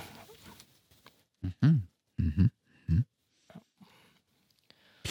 Gut, ja, wir bleiben bei Pablons und da ist was, da bin ich jetzt auch gar nicht so wieder dran geblieben. Das ist auch wieder was, was wir jetzt wieder, das war, fand schon im Mai statt. Und zwar, das ist nur ein, ein kleiner, ein kleiner, ähm, ja, eine, eine Ansammlung von drei Tweets, äh, mit, unter auch von The Winover. Und zwar scheint es so, dass äh, jemand auf äh, Pablons entsprechend sein Review eingestellt hat. Das sollte man vielleicht auch noch kurz erklären. Bei Pablons kann man sagen, okay, ich habe ähm, für dieses Journal äh, gereviewt, ich habe für diesen Publisher gereviewt oder ich habe sogar dieses exakte, ähm, diese exakte Publikation gereviewt und man kann auch den, den Review da rein kopieren. Und man möchte ja eigentlich sagen, man ist selber äh, Reviewer, das heißt, man hat eigentlich ein, eigentlich ein Copyright auf das Ding. Und müsste eigentlich entscheiden können, was man dann macht. Und hier gab es so ein Beispiel, dass ähm, ähm, Molly Call, ich denke mal, das ist Molecular e-, Ecology, dafür gesorgt hat, dass der Review von einem Reviewer von Pablons gelöscht werden musste. Also man sieht hier drei Tweets, der eines von The Winover, das andere von diesem entsprechenden Autor Stephen Roberts und das andere von Andrew Preston, das ist äh, einer von, von, von Pablons. Und äh, das äh, ist natürlich nicht so schön, wenn man da entsprechend Probleme hat, das unterzubringen. Das kann natürlich damit zusammenhängen, dass Pablons, wie schon gesagt, eine sehr junge Plattform ist und dass vielen noch, ja, noch gar nichts, noch gar nichts ähm, sagt. Und das ist eine Nische, die erst etabliert werden muss oder eine Nische, die erst gefüllt werden muss. Und äh, ja, da, da muss ich sozusagen müssen auch entsprechende Regeln gefunden oder auch formuliert werden. Also der, letztendlich muss der Verlag sagen, ja, ihr dürft das, was, wir, was ihr für uns reviewt, auch da einstellen. Das ist äh, eigentlich eine, eine, Regel, die halt kommuniziert werden muss, was viele wahrscheinlich noch nicht gemacht haben. Ich hoffe mal, dass diese Partner, wie die American Society of Microbiology, das entsprechend auch gemacht hat und damit auch keiner Problem hat, wenn man als äh, Reviewer sagt, ich stelle mein Review hier bei Publins ein, denn das ist ein wichtiger Teil der wissenschaftlichen Kommunikation und ähm, daher möchte ich das da festhalten. Mhm. Mhm.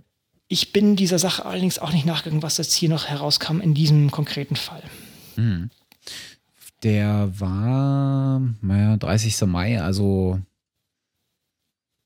ja. Schon ein Weilchen her. Ja. Wann haben Sie es unterschrieben? Ah, 2. Juni. Das ist jetzt nicht so wahnsinnig auseinander. Also das, äh, mhm. oder Pablons hat, äh, hat äh, veröffentlicht, dass ähm, ASM jetzt äh, Partner von Pablo, äh, Pablons wird am 2. Juni, ist der Blogpost. Mhm. Das heißt, es ist jetzt nicht so wahnsinnig auseinander. Ach, schwer zu sagen. Okay. Aber hat, ähm, hat äh, Molecular Ecology das sozusagen vor dem Hintergrund gemacht, äh, hier, ihr durftet das da nicht, äh, äh, nicht auch noch publizieren, weil die Review, ähm, die ihr für uns geschrieben habt, sozusagen unser Copyright ist? Oder? Ich weiß es nicht. Ich, ich äh, wie schon gesagt, ich habe nicht mehr als diese drei Tweets hier okay. jetzt vor mir. Weil ich meine, das ist ja die einzige Argumentationsgrundlage, oder? Ja, aber ich muss sagen, ich habe als, hab als Reviewer, habe ich glaube ich noch nirgendwo unterschrieben, dass ich mein Copyright an diesen Reviews an irgendjemand abgebe.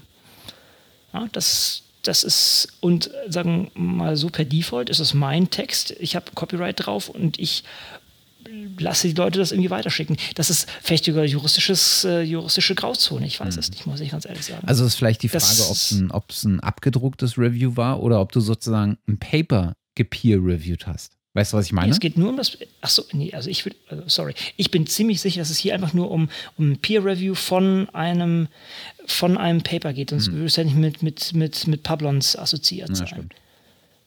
Also das. Äh, hm. Okay. Wir können mal nachschauen. Also ich mal sehen, ob ich da noch weiter eintauche oder vielleicht kann uns jemand dabei helfen, aber ähm, das war meine Interpretation mhm. dieser ganzen Sache. Ja. Aber wie schon gesagt, man, man eckt hier an viele Sachen an, weil es halt was was ganz Neues ist, so traurig dass das ist, denn, denn Peer Review ist ja ein wichtiger Bestandteil schon seit vielen Jahrzehnten und, und dennoch hat man, hat, hat man das halt auch nie so festgehalten. Na gut, okay, weiter geht's im Programm. Äh, das fällt jetzt mehr so in die äh, Kategorie Michelanis, also verschiedenste Sachen, die man hier noch, noch nicht in anderen unterbringen kann. Das eine ist, wenn man mal wieder Zahlen braucht zu Reproduzierbarkeit und was das eigentlich alles heißt. Es gab jetzt in PLOS Biology gab es einen Artikel, der verschiedenste Zahlen zusammen oder mal, mal anträgt, wie viel Geld verschwendet wird, äh, in, in, dadurch, dass Sachen nicht reproduzierbar gestaltet sind. Das sind natürlich, muss man sagen, sehr, sehr, sehr grobe Zahlen. Sie sagen hier, werden etwa 28 Milliarden US-Dollar in gehen dadurch verloren, dass äh, vorklinische Sachen nicht reproduzierbar sind kann man sich mal rausgraben und wenn man wieder ein paar große schlagende Argumente bra braucht, um Open Science zu verteidigen, kann man sich, denke ich, hierauf berufen und äh, auch ein paar nette Grafiken abgreifen. Kannst du mal erklären, was, was man in dem Fall unter vorklinisch begreifen kann? Ja, ein guter Punkt habe ich jetzt auch nicht mehr vor, vor Augen, wo, wo, man da die Linie zieht und ob man sagt, das ist, das ist Grundlagenforschung, das zählen wir nicht mit rein und alles äh, ab einem bestimmten Level ist ein guter Punkt, kann ich dir auch gar nicht äh, ganz, ganz abtrennen. Ach so, also man, man, die, die Grenze ist irgendwo vom, äh, irgendwo zwischen der, der Grundlagenforschung und einer eher anwendungsorientierten Forschung, nee. Die dann sozusagen im klinischen Stadium äh, auch keine Ahnung, Tests, konkrete Experimente und sowas beinhalten würde. Wäre meine Interpretation, aber ich habe es nicht okay. mehr ganz vor Augen, muss ich ganz ehrlich gestehen. Aber das ist eine, eine, wichtige Frage, die zu klären ist, denn das würde das Gesamtvolumen natürlich noch mehr aufblähen, wenn man das jetzt sozusagen noch auch auf die Grundlagenforschung weiter äh, ausbreiten würde. Also es ist also wenn das nicht mit drin ist. Aber wie auch immer, die, die, die, die, äh, die, die Sache ist enorm. Ähm, aber es ist ein guter Punkt, da muss man ins, ins Detail gehen. Okay. Gut. Wir bleiben dann. mal bei Bloss. Ja. Letztens ging ein Kollege hinter mir vorbei und äh, ich, ich las gerade in dem äh, Artikel, auf den ich gerade äh, gleich zu sprechen komme. Und er guckt so und äh, dreht sich so zu mir um und meint so: Ah, du liest Ploss. Und ich so: Klar doch. Und er so: Und was für äh, und welche? Und ich so: Naja, die Ploss-Blocks. Und er so: Aha und dreht sich um und geht. Und dann bin ich, eine, bin ich eine Minute okay. später hingegangen und meinte, und was liest du? Und er so, na, Plus Biology natürlich. Und ich so, ja, okay, so fachlich tief bin ich da nicht. Lass mal gut sein. Also so wird man hier schon gedisst, ne? wenn man bloß die Plus Blocks liest. Das ist ja hier Hardcore Science. Ja, ne? genau. Ne? Dennoch, auch, auch also, bei den Plus Blocks äh, bietet sich des Öfteren mal äh, Lohnenswertes, äh, um genauer hinzugucken. Und äh, insbesondere für diejenigen, die Wissenschaft so, so ähnlich wie ich äh, von außen betrachten und mit sehr viel Interesse, aber mit sehr wenig konkretem Fachwissen. Ähm, und äh, die, bei, bei PLOS hat man sich jetzt sozusagen Gedanken äh, gemacht, ähm, wie man was man eigentlich machen könnte, um sozusagen die Bedeutung von Wissenschaft für die Gesellschaft nochmal äh, konkreter herauszuheben. Und das einer der Punkte, wo äh, einer der Punkte, wo man immer mal wieder drauf stößt, ist, naja, wie konkret kann man denn eigentlich äh, eine, ähm, eine Verbindung ziehen von ähm, Wissenschaft und durchgeführter Forschung zu einem gesellschaftlich, ähm, zu einer gesellschaftlichen Anwendung oder zu einem gesellschaftlichen ähm, Benefit oder, oder sowas in dem Dreh. Und da hat man sich jetzt bei PLOS hingesetzt und sagt, hat gesagt, okay, dann lass uns doch mal eine kleine äh, Reihe machen, äh, die wir Research Matters nennen und wo man genau versucht, mal für eine, ähm, für einen Forschungszweig oder besser gesagt noch für ein Forschungsprojekt äh, mal herauszuarbeiten, was das eigentlich für äh, die Wissenschaft bedeuten kann. Und ich bin mir gar nicht sicher, wie viele Teile mittlerweile ähm, äh, erschienen sind, aber den Artikel, auf den äh, ich gestoßen bin, ah, fünf sind es mittlerweile, fünf Artikel, äh, auf den ich mhm. gestoßen bin, ist halt der erste gewesen, ähm, der bei äh, ursprünglich äh, auch bei PLOS Pathogens äh, erschienen ist, äh, wo man sich sozusagen ein ähm, Forschungsprojekt mal rausgegriffen hat und mal genau beleuchtet hat, was jetzt eigentlich das konkret heißt für die Gesellschaft oder heißen kann. Und das finde ich eigentlich eine ziemlich coole Idee. Ähm, die, was ich festgestellt habe, ist, dass die relativ äh, übersichtlich sind, die Artikel, aber das finde ich gar nicht so schlimm. Ähm, sondern den Ansatz finde ich da einfach äh, ziemlich cool. Mhm. Schön. Ich bloß mal so. Kann man ja, mal nee, das ist, das ist, als äh, hier mal, kann man mal lesen. Genau, mal, mal die andere Seite sozusagen, genau. Hm. Ähm, und wo wir schon bei Lesen sind, äh, habe ich mich erinnert, äh, manchmal liest man ja so bei den, äh, bei den Publikationen, die sich öfter mal mit den Themen auseinandersetzen, äh, für die man Interesse zeigt. Und der Guardian ist etwas, auf das wir schon äh, öfter mal hier zu sprechen gekommen sind, weil die tatsächlich ähm, ein Autorenteam äh, haben, die immer mal wieder genau auf diese Themen Open Access, Open Science blicken und in der Regel auch ziemlich gute ähm, Artikel schreiben. Entweder, weil sie so ein bisschen sticheln, äh, was ich ganz, äh, ganz gerne mag, was der Guardian auch ziemlich gut kann, weil er sozusagen aus so einer Situation oder aus so einem, aus so Habitus heraus argumentiert, so, äh, na, es ist, es ist halt der Guardian. Ne? Und ähm, oder weil sie sehr, sehr umfangreich äh, versuchen, das Ganze aufzuarbeiten. Und äh, da las ich kürzlich, äh, so morgens in der U-Bahn, irgendwie auf dem Weg zur Arbeit, ähm, einen Artikel im Guardian aus dem äh, Higher Education Network ähm, äh, unter dem äh, Titel My Professor Demands to be listed as an author of, on many of my papers. Und ich glaube, jeder, der in der Wissenschaft arbeitet, insbesondere an der, äh, in der universitären Wissenschaft, hat sich mindestens hundertmal darüber aufgeregt, äh, in den Anfangsjahren zumindest, äh, dass die Arbeit, die er eigentlich gemacht hat, ähm, dann auch noch äh, direkt äh, dem ähm, Doktoranden oder dem Professor, der ähm, das Ganze beaufsichtigt, zugutekommt, weil der halt permanent mit auf dem Paper steht. Wenn man Glück hat, steht er nicht alleine drauf. Und das fand ich ziemlich, äh, äh, ziemlich nett zu lesen. Ich muss sagen, dieses Higher Education Network ähm, äh, oder diese Sparte, die legt häufig den Finger in, in doch sehr offene Wunden äh, in der Wissenschaft. Muss, muss man wirklich sagen, das ist ein guter Punkt. Gut, man kann natürlich immer bei diesem Ding argumentieren, hm, der die Aufgabe des Professors ist dann gewesen, sozusagen das Funding ranzuschaffen. Von daher ist das legitimiert. Ich weiß gar nicht, wie Sie es hier jetzt in dem Artikel entsprechend ähm, äh, auf, aufgezogen haben, aber ja, das ist sozusagen Arbeitsteilung. Ja, gut. Aber es ist auf jeden Fall ist das, es ist diese Sparte sehr zu empfehlen. Die haben wirklich, ich glaube, wir hatten es ja auch schon häufiger jetzt im, in den vorherigen Sendungen genau. gehabt. Gut, dann hat uns der Bernd Rupp, ah, wenn man den Bernd nochmal hören möchte, der hat kürzlich bei Omega Tau ähm, war er da und hat sich über seine Arbeit ähm, ausgelassen. Ähm, ich könnte das mal verlinken eigentlich.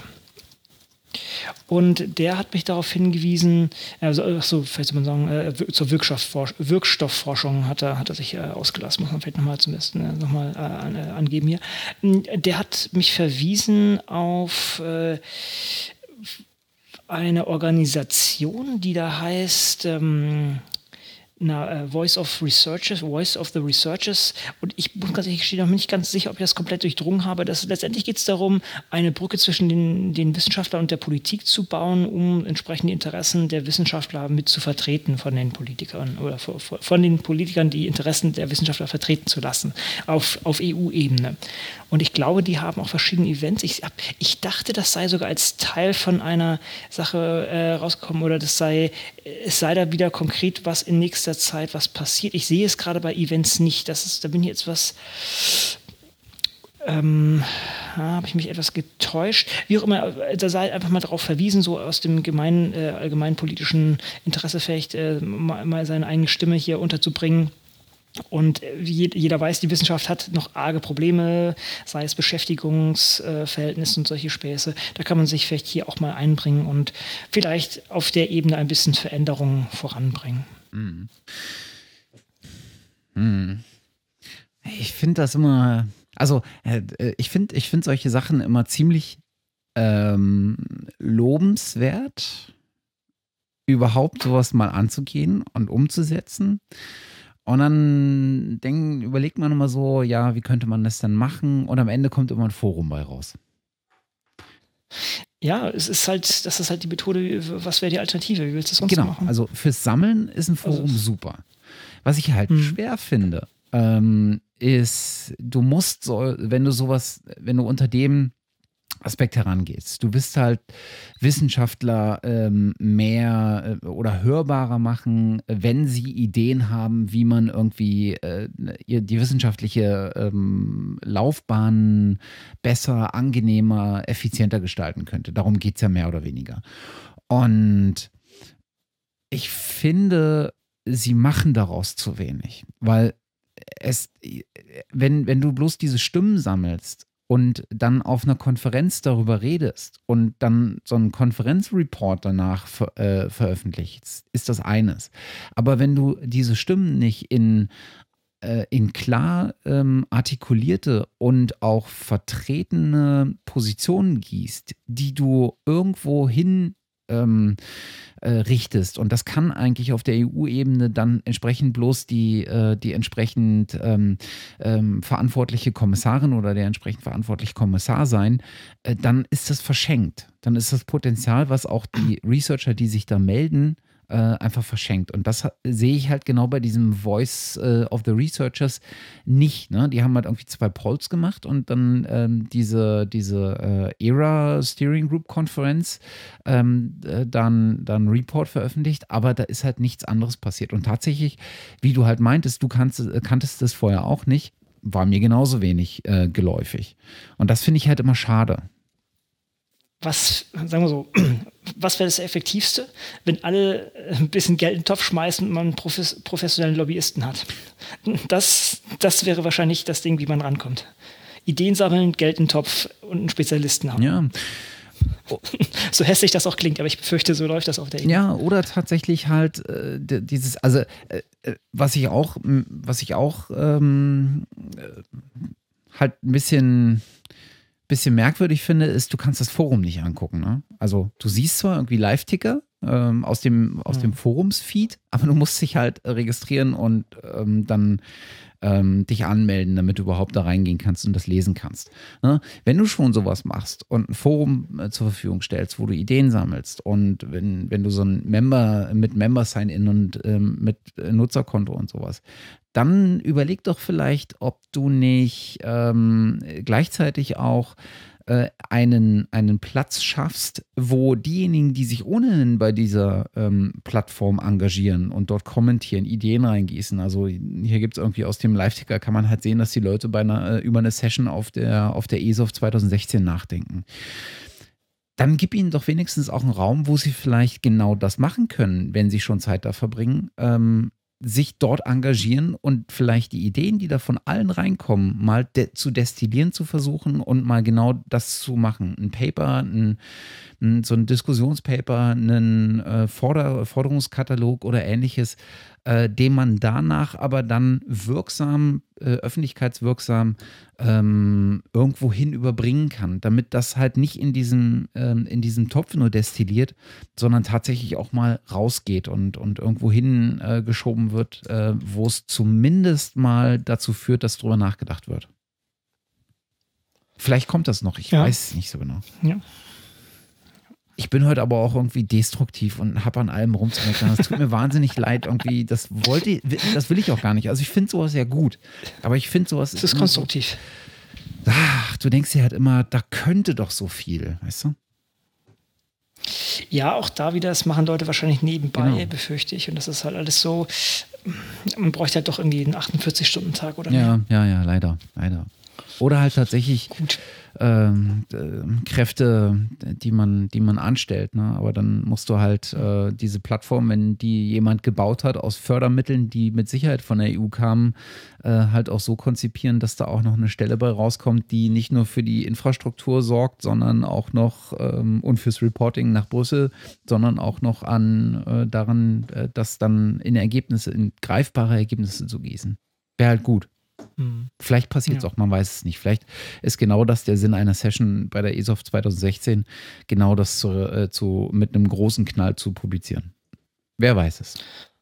Vielleicht hat Bernd da ähm, ähm, Näheres. Genau. Gut, ist euch das auch schon mal passiert, dass ihr uns zugehört habt und keine Ahnung habt, wovon wir eigentlich sprechen? Mir jedes Mal. Wenn das der Fall sein sollte, wir haben die Lösung. Es gibt auch wieder von unserem altbekannten und heute schon mehrfach genannten Freund Ross Mounds eine und, und ihm und äh, John Tennant eine kleine, ein kleines Dokument auf Figshare, äh, die da genannt wird Open Research Glossary letztendlich eine, eine Aufstellung von häufig genutzten Worten im, im Zuge der, der, der, im Zuge von Open Science und derartigen assoziierten Themen. Und da wird es einfach mal in Kürze dann immer, immer erklärt, worum es eigentlich geht oder was es eigentlich ist. Also ist das vielleicht mal für Leute, die ach, die Lücken füllen möchten, vielleicht eine schöne Anlaufstelle ich, mir fällt gerade, ich denke so die ganze Zeit, das kenne ich doch. Ich glaube, da haben wir die letzten schon? Sendungen schon drüber gesprochen. Oh, nee, ich, äh, ich bin nämlich genau, was mich daran verwundert hat, ich habe die ganze Zeit dieses Glossary, denke ich die ganze Zeit so, ist das nicht das Open Science Glossary? Aber ich kann mich auch täuschen und also ich weiß es nicht. Also, okay, ich hatte auch ein gewisses Déjà-vu, aber ich hatte es bei uns nicht mehr gefunden. Aber gut. Na gut. Okay, wir werden alt. Aber ich habe noch was ganz Tolles rausgekramt. Auch, geht auch grob in die Ecke. Und zwar, ich erinnere mich, irgendwann hat, hatten wir mal eine Diskussion, welche Lizenz wir für irgendwas nehmen und, und welche nicht. Und da hat der eine etwas, etwas Bezauberndes hervorgekramt. Das, das war richtig cool. Und zwar gibt es vom ähm, Jason Prime, und ich glaube, der ist jetzt bei Impact Factor, wenn ich mich äh, richtig entsinne. Der hat äh, ein schönes Blog gehabt, wo er einmal ähm, ja, die, die äh, drei Open Access Cones. Äh, was sind Cones? Sind so, Cones sind so, so Weisheiten, so aus, kommt mir so aus dem, aus dem Östlichen, also so Sachen, die einem zum Nachdenken bringen sollen und vielleicht sogar teilweise unlogisch sind, aber die einfach sozusagen Denkprozess anstoßen sollen. Also so, so mehr so aus dem äh, Zen, aus dem, aus dem Buddhismus sozusagen. Und da gibt es diese drei wunderschönen äh, Cones. Ich weiß gar nicht, ob ich die mal so in Deutsch einfach grob so äh, wiedergeben soll. Und, äh, oder beziehungsweise erstmal die Geschichte dazu. Und die, die schwirrten in meinem Kopf rum, zumindest eine von denen. Ich habe sie einfach nicht mehr gefunden. Und nach, nach ich glaube, ich habe eine Stunde fast gesucht oder so und, und hat es dann wieder. Und dann ist mir, äh, und das lag daran, dass das Blog von dem äh, Jason Prime mittlerweile nicht mehr in der Art besteht, wie das der Fall war und deshalb die, die URLs gebrochen waren und das, das schwamm sozusagen in der, in der Gesamtsuppe vom, vom Blog etwas herum. Und dann dachte ich mir, hey, das, das Ding steht unter ähm, Creative Commons Zero, also sozusagen Public Domain mäßig ich schmeiße das mal einfach auf Zenodo, damit das nicht verloren geht. Und das habe ich halt entsprechend gemacht und jetzt findet man die dort in, in, in Gänze und Schönheit. Ähm, ich, ich, ich kann es, ich, glaube, ich bringe sie mal zum Besten. Das ist, äh, also ich finde sie sehr schön, deshalb äh, sei mir es verziehen, wenn ich da jetzt etwas zu äh, äh, enthusiastisch oder auf, äh, aufgeregt bin. Letztendlich äh, wird das hier auch so im klassischen chinesischen Sinne so gefahren. zu, dem, zu dem weisen ähm, Lehrer kommt, kommt ein Schüler und sagt, oh Meister, mm, ich, ich habe Angst, dass wenn ich meine ganzen Lab Notes offen mache, dass sie mit meinen guten Ideen klauen wird. Und anstelle von zu Antwort oder anstelle einer Antwort sagt der, der Meister zu dem, dem Schüler, oder sagte, sagte dazu, äh, nee, der, der Meister dreht sich weg und, und schreit einen, einen Kirschbaum an, oh du verdammter Baum, du dummer Baum, du produzierst deine Kirschen und äh, die, diese süßen Kirschen und lässt sie dann von den, den Vögeln stehlen. Wie dumm bist du denn? So nach dem Motto. Und dann sagt der Schüler zu dem Meister, aber Meister, das ist doch, ist doch gut, dass die äh, Vögel das entsprechend essen, denn das, ver, das führt dazu, dass, die, dass der Samen gestreut wird. Und in diesem Moment war der Schüler erleuchtet. Aber ich, ich bringe es jetzt sehr brockelig rüber. Ich weiß gar nicht, weitermachen soll. Ich fand die, na gut. Ich mache es trotzdem. Was meinst du, Matthias? ich hätte mir ja besser vorbereiten sollen. Ja, der, der, der zweite Cone.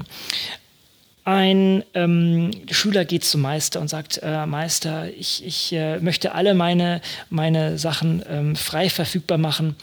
Ich möchte es allerdings einer, in, in, unter einer nicht kommerziellen Lizenz äh, machen, damit ich verhindere, dass böse und äh, profitorientierte Geschäfte damit machen oder äh, Firmen damit Geschäfte machen können.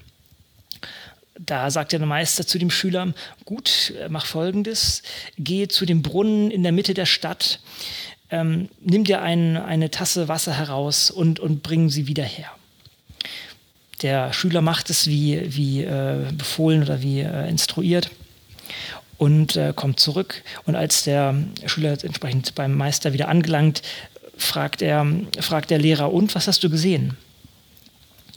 Der Schüler sagte, ich habe einen, einen Bauern gesehen, der das Wasser genommen hat und seine äh, Tiere äh, damit äh, getränkt hat. Ich habe einen Bäcker gesehen, der das Wasser genommen, genommen hat und damit Brot gebacken hat. Ich habe einen ähm, Ladenbesitzer gesehen, der damit seine äh, Fenster gewaschen hat. Allen ging es gut und alle waren damit sehr zufrieden. Gut, meinte der Lehrer. Und jetzt probiere das Wasser. Löscht, löscht es noch deinen Durst oder nicht? Und der Schüler trinkt und ist erleuchtet oder war erleuchtet. Dritter, geht's noch, Matthias, oder ist das zu Nein, nein, nein, nein. Die gute Nachtgeschichte für die Kleinen hier. Der dritte Cone Zwei Schüler ähm, streiten sich und, und setzen sich bei, beim Essen mit dem Lehrer zusammen und sagen, der eine sagt, ja, ich möchte wirkliche Offenheit haben und deshalb bin ich für Copyleft, also sozusagen GPL-License. Und deshalb muss ich dafür sorgen, dass jeder, äh, der meine Arbeit nutzt, dann auch wieder einer solchen freien Lizenz äh, verfügbar macht. Der zweite äh, Schüler ist dagegen und sagt, nein, wirkliche Offenheit heißt es so einfach zu machen, den, die Sachen zu, wieder zu nutzen und, und zu teilen. Deshalb muss man die möglichst, eine möglichst nicht restriktive Lizenz nehmen, sprich BSD-Style sozusagen. Und äh, der äh, Lehrer unterbricht die beiden und sagt, äh, liebe Schüler, seht ihr diesen, diesen, diesen Topf vor uns mit, mit dem guten Essen? Bevor wir essen, müsst ihr mir eines sagen. Ist es eine Suppe oder ist, ja, Stew ist Brühe mehr so, ne? Ich Eintopf. bin gar nicht ganz sicher, wie man es Eintopf, ja genau, okay. Ist es eine Suppe oder ist es ein Eintopf? Da sagt der eine nein, das ist, das ist ganz klar, es ist eine Suppe, die ist, es, ist, es ist sehr dünn.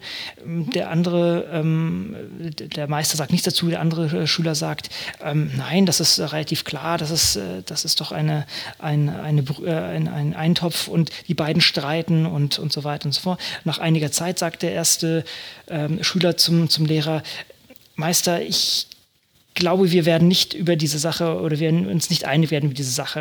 Äh, ob es Suppe oder ob es nun ein Eintopf ist, es ist Essen und wir sind hungrig. Wir sollten das Essen jetzt essen und, ähm, und mit, mit vollem dann äh, und, und dann lieber weiter argumentieren. Und als er das sagte, war er erleuchtet ich finde das wunderschön. Ich finde das, find das so cool und mir, mir hat das so wehgetan, dass ich es nicht mehr gefunden habe. Deshalb habe ich sie gedammt. Also vielleicht kann das mal jemand in netterer und flüssiger Weise mal äh, nochmal Leuten zum Besten geben. Ich finde, das sind so schöne Anekdoten, die man häufig, häufig mal einbringen könnte. Tatsächlich finde ich die dritte am anschaulichsten. Ja, ich, mir, mir, gefällt auch die zweite ganz, ganz, ganz gut eigentlich, aber ja, gut. Da muss ich, da muss ich leider zugeben, bei der zweiten kriege ich meinen Kopf nicht ganz rum. Also das ist mir regelrecht peinlich, das, das zu sagen, aber das, irgendwie das war, kann ich die zweite nicht nee, auflösen. Das, das, das war einfach, das war eine Holprigkeit wahrscheinlich, wie ich es vorgetragen habe. Es geht einfach nur darum, okay, nur, nur weil wir sozusagen ähm, das so frei machen, dass, dass Businesses davon profitieren, heißt das doch nicht, dass wir dadurch verlieren. Ne, nur, nur weil wir etwas so offen machen, dass auch kommerzielle Entitäten es nutzen können, ist es ja kein Abbruch für mich. Ach so, okay. Ja.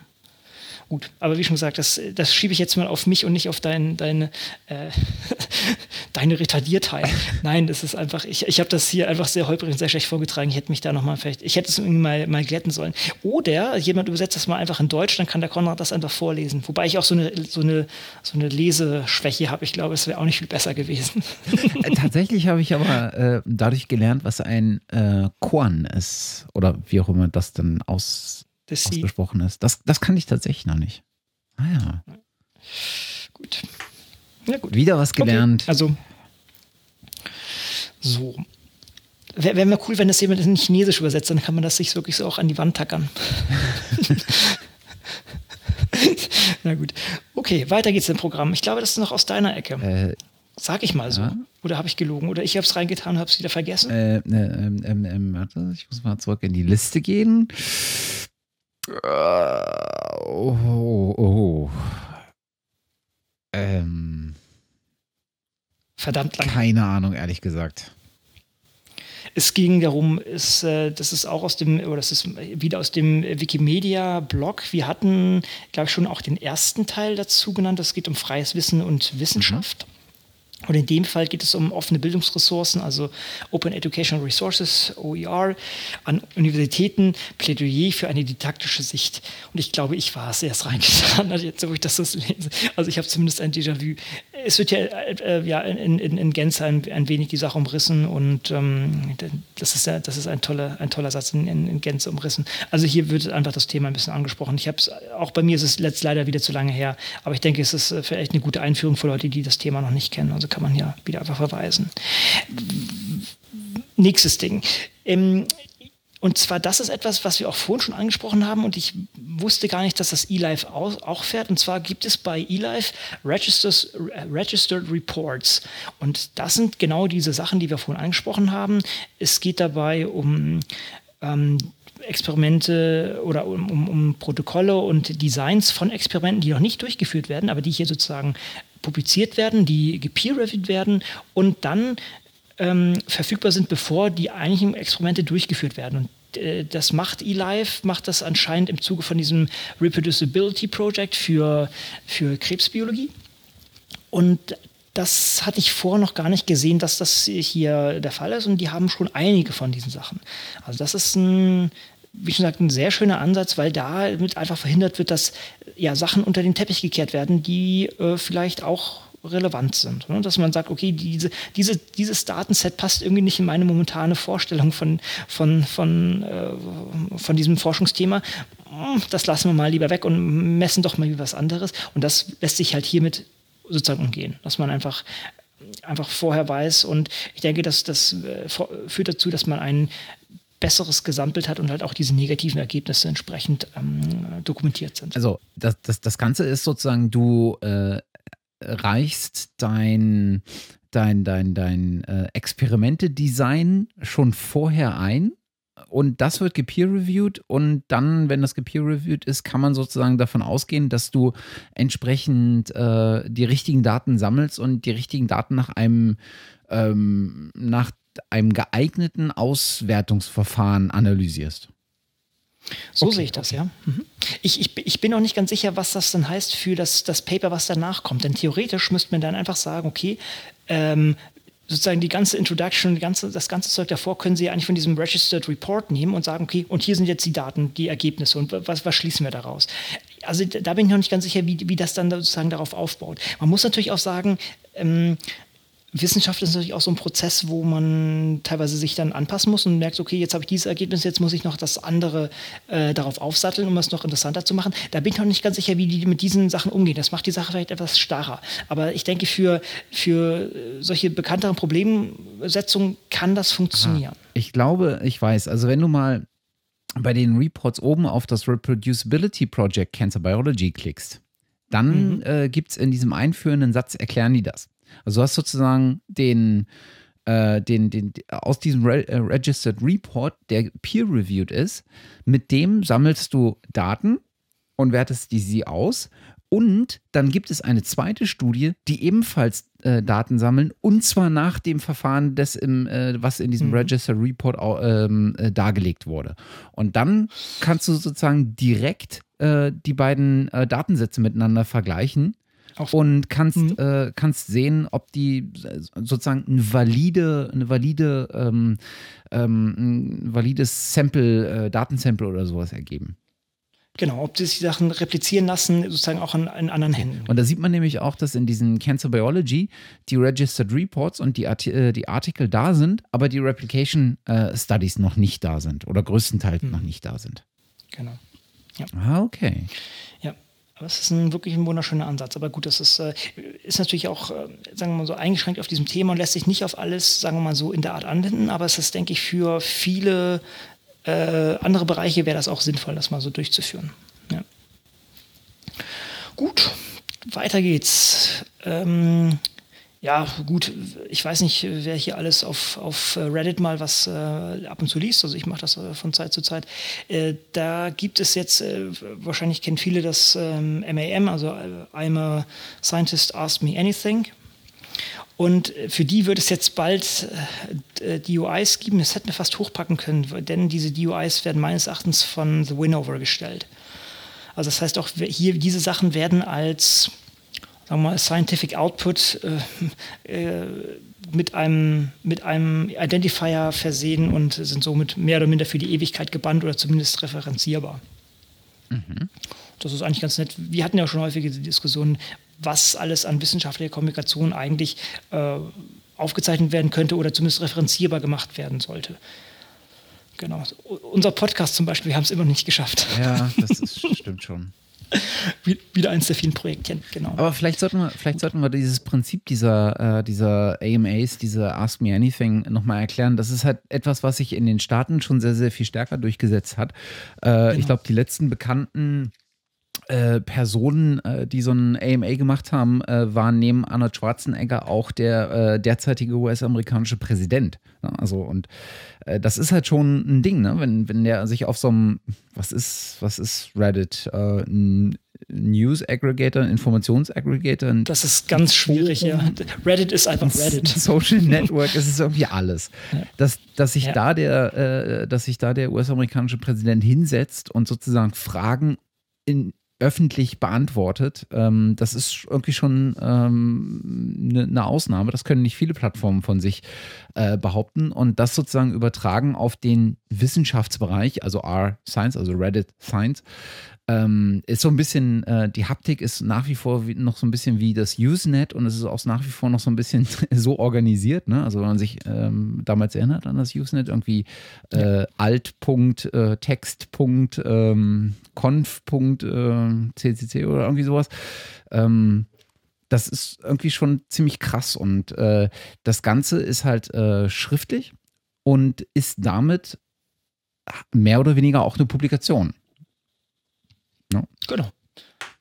Und, und, wenn man nochmal in, in Wissenschaftler denkt, die, die darauf an Stephen Hawkins hat da kürzlich auch wieder, also der war ja schon mehr, ah, okay. mehrmals da meines Erachtens, der hat auch kürzlich wieder was gemacht und äh, ging es auch wieder um das Thema ähm, AI, äh, AI und solche Sachen. Also das ist, das ist schon, wie du selber sagst, eine wichtige Plattform. Natürlich jetzt ist der Präsident der Vereinigten Staaten vielleicht etwas wichtiger als Stephen Hawkins, aber sozusagen für uns Wissenschaftler, wenn man das so betrachtet, sind auch sehr, sehr renommierte Leute zu finden.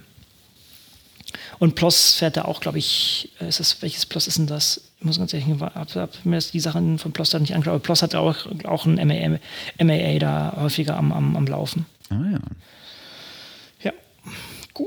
Dann, was gibt es noch zu berichten? Wir nähern uns langsam dem Ende und äh, richten uns ein bisschen auf die Konferenzen ein. Und zwar, ich war auf der BOSC, ich hatte es ja schon angedeutet, die, ähm, wofür steht es denn eigentlich? Bioinformatics Open Source Conference in, in Dublin, im schönen Dublin war es diesmal, was als Satellite-Conference von der ISMB stattfand. Und ich, ich bin wie immer mit, was heißt wie immer, ich bin mit hohen Erwartungen rangegangen und die wurden mehr als getoppt. Das war wieder ein wunderschönes Community-Treffen. Es ist eine sehr hohe Dichte an an Tools äh, da, einfach weil die, die Talks relativ kurz gehalten wurden. Ich habe sogar, ah, ich habe sogar, ich habe seit langem, seit langem wieder mal dazu getwittert. Ähm, können wir auch gleich verlinken. Also sozusagen die drei Kernthemen, die, die für mich da reinkamen. Man muss sagen, es war auch äh, toll, es wurde einfach viel getwittert. Das ist einfach eine Community, wo, wo, wo man sich, also wo ich mich sehr gerne drin bewege. Da, da bekommt man einfach direkt sehr viel Feedback hat, ähm, man, man, kann der Sache wahrscheinlich auch folgen, wenn man nicht da ist, weil sehr viel getwittert wird und Leute auf Sachen verweisen, auch Diskussion stattfindet und, und auch viel, viel Bilder gepostet werden und alle solche Sachen. Und ähm, für mich haben sich drei Sachen herauskristallisiert. Ich hoffe, das wird jetzt nicht zu technisch. Wir hatten das, glaube ich, auch schon häufiger angesprochen. Also das eine ist Docker. Also Docker ist einfach, oder Docker oder zumindest andere ähm, Container-Implementationen werden einfach jetzt äh, ein Standard werden, den, den wir in den Biowissenschaften oder in, in Bioinformatics als auch in vielen anderen Sachen jetzt immer mehr sehen, einfach um Sachen reproduzierbar zu machen und um Sachen zu deployen, also um, um Tools an den Mann zu bringen wir nutzen das auch in, in meiner Gruppe. Jetzt ein Doktorand, den ich betreue, der baut gerade eine Pipeline, die äh, ganz viele verschiedene andere Tools noch mit integriert und darauf aufbaut. Und ja, das, das schmeißt man auf Docker und dann können die Leute das super einfach installieren. Man hat nicht diesen ganzen Krampf mit, äh, oh, wie, wie läuft das jetzt auf meiner Plattform? Also das ist äh, definitiv was, was man an, überall gesehen hat. Ich glaube, es gab kaum einen Talk, wo, wo nicht Docker dann genannt wurde. Also im Sinne von, ja, wir haben es auch auf Docker geschmissen oder, oder wir, wir, planen es in, in, in Docker zu integrieren oder mit mit, mit, mit Docker verfügbar zu machen. Das andere ist, was wir auch, glaube ich, mal kurz angesprochen haben, ist die Common Workflow Language. Letztendlich ein, ein offener Standard, bei dem es darum geht, ähm, Pipelines oder Workflows zu beschreiben in einer ein, mehr oder minder einfach zu verstehenden Sprache. Und ich ich hatte schon vorgesehen, es hat relativ viel Momentum gewonnen, aber es wurde dann auf der Bosk auch relativ klar, wie viel. Das heißt, auch viele große Sachen wie, wie Galaxy und andere und auch Tavern und so haben sich die Sache angeschaut und haben gesagt, ja, das, das können wir bei uns auch integrieren. Das ist schon sehr cool, wenn da alle an, an einem Strang ziehen und da so, so was Offenes etablieren. Das ist richtig schön. Also heißt, man kann dann relativ einfach die einfach Workflows sehr einfach darstellen, macht die dadurch reproduzierbar und, und ähm, auch besser lauffähig, sagen wir das mal so. Dann noch der dritte Punkt, der ist eigentlich, ja, es ist eigentlich traurig, aber das hat sich an verschiedensten Sachen abgezeichnet, das hat sich in Talks abgezeichnet. Ich habe mich auch noch mit vielen Leuten unterhalten, die genau in solchen Projekten arbeiten. Ähm, das Problem ist, dass ein Großteil der Bioinformatikstruktur, äh, Infrastruktur, sei es Sachen wie BioPython, ich mache halt viel mit, Bio, mit Python und nutze deshalb auch viel BioPython, aber auch für auch sagen wir mal diese Toolsets von, von anderen Sprachen wie BioGems für, für, für Ruby oder BioJS für, für JavaScript oder BioNode, ähm, als auch ja, andere Sachen sind eigentlich an der Pfanne. Das heißt, die haben eigentlich keine eigene ähm, Finanzierung, sondern das sind immer so Nebenprojekte von Leuten, die halt eigentlich sagen wir mal, ein wissenschaftliches Thema haben, daran arbeiten und dann um die eigenen Probleme lösen, solche Libraries schreiben oder solche Tools schreiben, aber halt äh, das dann auch zugänglich machen zu anderen und das dann auch von einer breiten Menge an, an Leuten wahrgenommen wird, also im Zuge von so einer wissenschaftlichen Gemeinde natürlich nur. Aber das, das sind wirklich wichtige Sachen, auf der unsere Infrastruktur läuft und äh, auf die viele Leute bauen. Und das Geld für solche Sachen ist eigentlich nicht da. Ich habe auch mit dem ähm, Bastian vom, vom OpenSNP gesprochen, der hat genau das Gleiche, der hat so ein PhD, hat ein PhD-Projekt, aber macht seinen OpenSNP sozusagen nebenbei. Und das ist teilweise schade und es ist halt die, die, die Frage, wie man das ändern kann. Das Problem ist halt, dass das teilweise eher unkonventionelle Sachen sind oder eine Sache, in denen die Funder nicht so wirklich denken. Es gibt von der, äh, von Deutschland gibt es, ähm, wie heißt denn das, DENIC, äh, nee, nicht DENIC, ähm, ach, es gibt auch eine Initiative, die, um gerade diese Infrastruktur zu fördern, auch dieses Alex hier von, von der Europäischen Union. Das, es gibt solche Sachen, aber gerade diese kleinen Projekte fallen da meines Erachtens durch das Finanzierungsraster.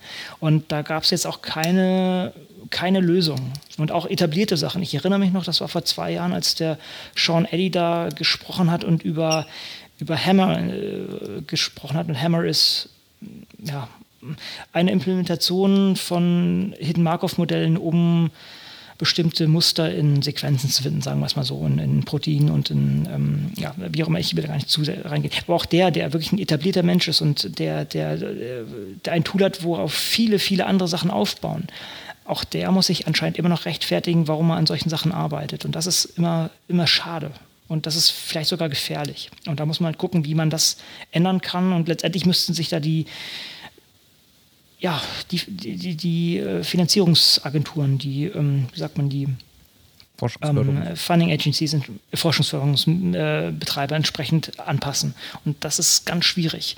Denn, äh, wie soll ich sagen, die Leute, die, die auf dieser Ebene agieren, sind teilweise vielleicht älter, die haben noch nicht diesen, diesen Boost gesehen, den Bioinformatik und derartige Sachen haben letzten, in letzter Zeit und wie wichtig das ist.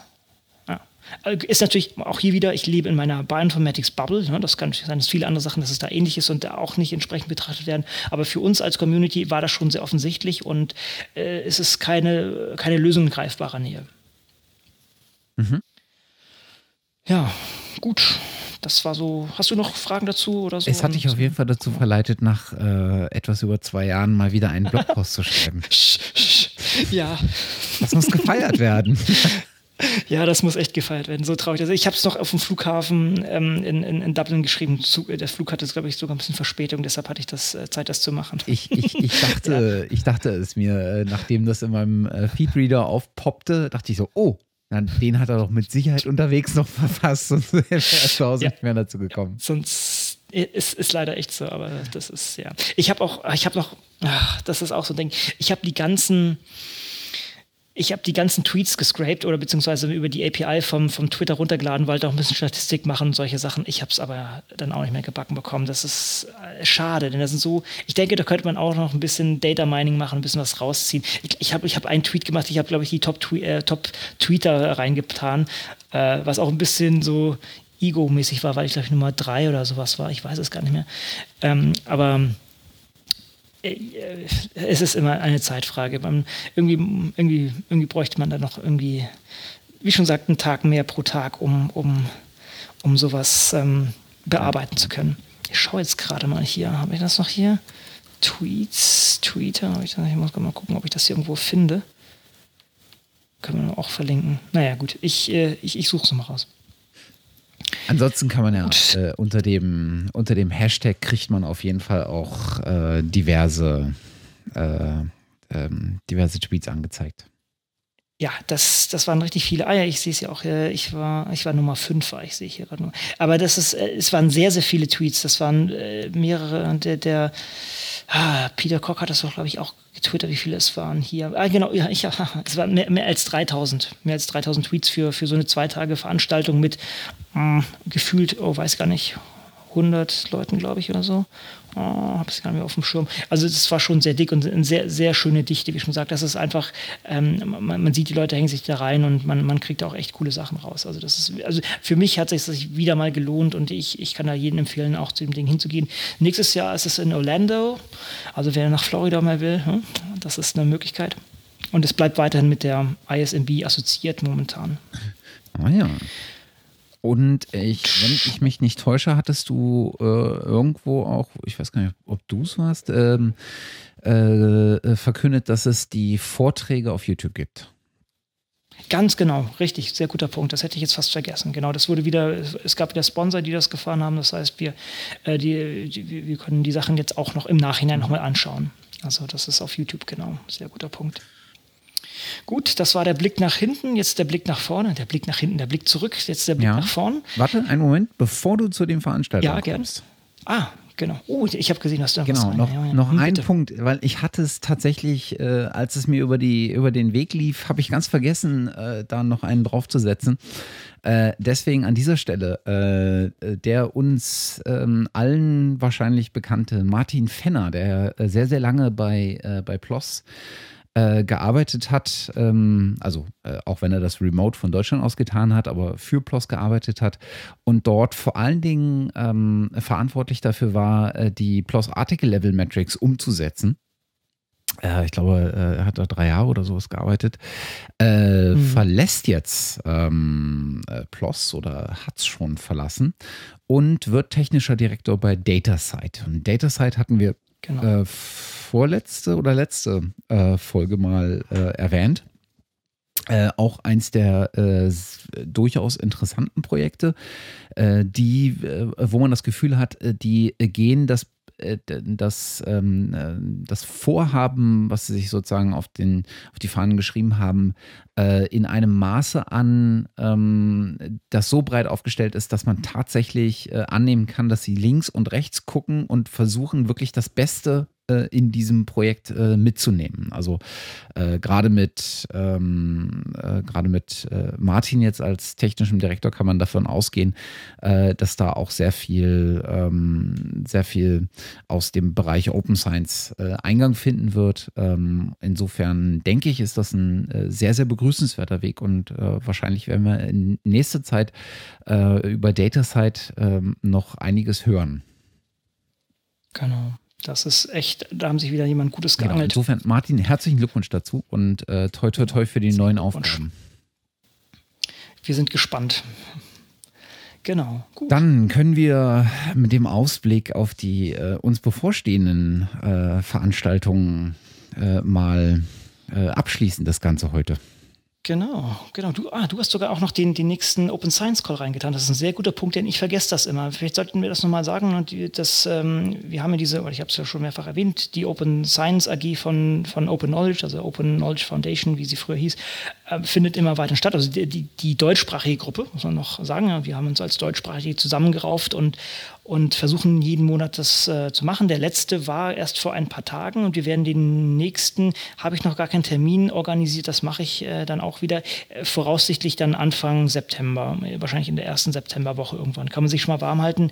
Wer der Sache folgen möchte, sollte am besten dem Twitter-Account äh, folgen beziehungsweise auf die Mailinglist gehen. Die hat beim letzten Mal, da, da gab es da böses, böses Feedback, da, dass man sich durch die Archive wühlen sollte. Ähm, müssen wir vielleicht auch noch konsequenter hier auf Twitter teilen. Ich packe nochmal den, den, ähm, den Händel hin und wir werden, ich, ich, weiß noch gar nicht, ob ich das jetzt so rauslassen sollte, wir werden vielleicht auch demnächst eine eigene Webseite bekommen, ähm, wo wir solche Sachen noch besser an den Mann bringen. Aber das ist jetzt noch in Arbeit und das ist auch ein, ein schöner Übergang, nämlich diese Webseite werden wahrscheinlich auf dem Chaos Communication Camp in, äh, Brandenburg, ich vergesse immer wieder, wie dieses, äh, wie, die, ja, wie, der Ort heißt, ähm, stattfinden. Auf jeden Fall in der Nähe von, grob in der Nähe von Berlin wird wieder dieses Mildenberg. Äh, vier Jahre stattfinden. Mildenberg, ja, wird dieses äh, Chaos Communication Camp stattfinden. Das ist äh, sozusagen der Chaos Computer Club macht alle vier Jahre, die, die Niederländer machen alle vier Jahre, dass man alle zwei Jahre so ein nettes Camp hat. Und das ist dieses Mal in einer neuen Location, weil diese alte Location, die, muss ich sagen, sehr cool war. Das war so ein altes Flughafenmuseum mit Bunkern. Das, und wenn, wenn, wenn da nachts alle Nerds ihre, ihre Lichter aufgebaut haben, das, das sah so abgefahren aus. Mal gucken, aber auch das ist eine, eine, eine, eine alte Ziegelei oder eine Ziegeleipark oder so, ein, ja, ein ähm, Industriemuseum nennt, nennt, sich das, glaube ich. Das kann ich mir da auch sehr cool vorstellen. Also ich bin äh, voller Freude, da hinzugehen. Auf jeden Fall. Ähm, das wird nächste Woche stattfinden. Karten sind weg. Wer sich da also noch nicht reingehängt hat, der wird da leider auch nicht draufkommen. Und wir werden auch dort im Zuge der Open Science AG einen Workshop fahren und mehr noch das, wir werden sogar ein Camp haben. Wir sind ein paar Leute zumindest, die sich um, äh, um Open Science organisieren. Es gibt noch eine andere Gruppe mit Open Research und es gibt auch Open, Open Data. Also wir werden in diesem ganzen Konglomerat uns befinden und wir werden auch am ähm, das ist dann der, oh, ich hab's, ist der zweite Tag, das ist dann der äh, Donnerstag, erinnere ich da richtig? Äh, nee, das ist dann der, der, der 14. ist der Freitag, am Donnerstag geht es ja los, werden wir einen kleinen Workshop halten und wir versuchen da noch so ein bisschen Spin-offs zu machen aus der ganzen Sache. Wir hoffen, dass wir da ein paar Leute zusammenkriegen, die sich für bestimmte Themen interessieren und dass die dann daraus irgendwelche andere Themen aufgreifen oder andere Aktionen fahren ich werde auf jeden Fall mich mit anderen Leuten zusammensetzen und an der Webseite mal ein bisschen basteln. Und äh, dann, dann werden, wir, werden wir sehen, wie, wie, wie das nach dem Ganzen aussieht. Also wer Interesse hat, einfach, äh, wer Interesse hat und schon da ist, denn wie schon gesagt, es gibt leider keine Tickets mehr, gerne mal bei uns aufschlagen, einfach mal Hallo sagen, kann man sich gerne unterhalten. Ich überlege gerade noch, äh, Wetter soll ja gut werden, also von daher bin ich da frohen Mutes, dass es wieder, eine tolle, wieder ein toller Event wird. Äh, ja, kann, kann, ich mir, kann ich mir sehr lustig vorstellen. Also die Veranstaltung allgemein, aber äh, vor allen Dingen auch ähm, dann das, das Meetup. Äh, und mhm. apropos Meetup, äh, es äh, genau. wird ein kleines Meetup geben in Berlin, ein äh, Berlin Open Science Meetup. Der äh, Julian Colomb, ich weiß nicht, ob das, äh, ähm, ob, ob da ob das jedem äh, ein Begriff ist oder ob er jedem ein Begriff ist, ähm, Neurobiologe äh, und passionierter äh, äh Open Science Aktivist, äh, würde ich fast sagen, ähm, hier aus Berlin, äh, hat mal dieses kleine Meetup ins Leben gerufen. Ähm, durchaus auch äh, motiviert ähm, aus dem Umstand heraus, dass äh, John Tennant und ähm, ähm, Björn Brems, genau, in Berlin sind am 14. August. Und äh, das liest sich zumindest so, als äh, wäre der Plan dahinter, äh, das vielleicht das ein oder andere Mal regelmäßiger äh, stattfinden zu lassen und das jetzt sozusagen als Auftakt zu nehmen. Äh, wenn ich mich nicht täusche, äh, steht der Ort noch nicht fest. Ähm, der Julian hatte da kürzlich mal nachgehakt, ob ich vielleicht eine Idee hätte für einen Ort, aber da das momentan auf Lunch hinausläuft, bin ich mir da nicht so sicher. Ähm, abends hätte ich da vielleicht schon eher ähm, so ein paar Ideen, aber ich denke mal, das wird sich auf jeden Fall noch ergeben.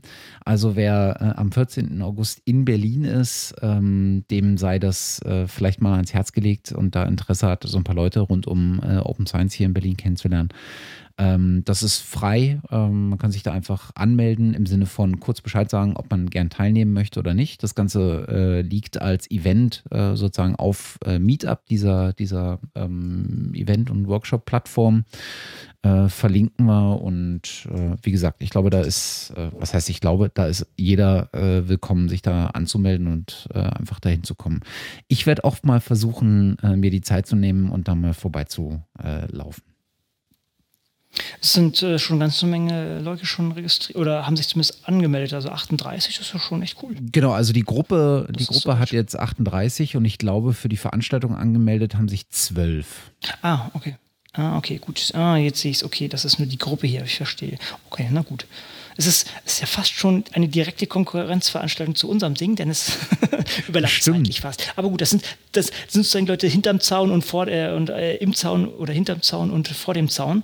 Denn äh, die Leute, die ein Ticket haben, sozusagen äh, werden wahrscheinlich auf dem Camp bleiben. Keine, ich weiß nicht. Ja, absolut. Also ist, ist auch ein Stück anders. Wir müssen es ist anders doch gut. Je mehr, desto besser. Für Leute, die absolut Interesse haben, auf das äh, äh, Open Science ähm, Village oder den Workshop auf dem Camp zu gehen, aber keine Karten mehr haben, um das Camp zu besuchen, ihr werdet mit offenen Armen empfangen.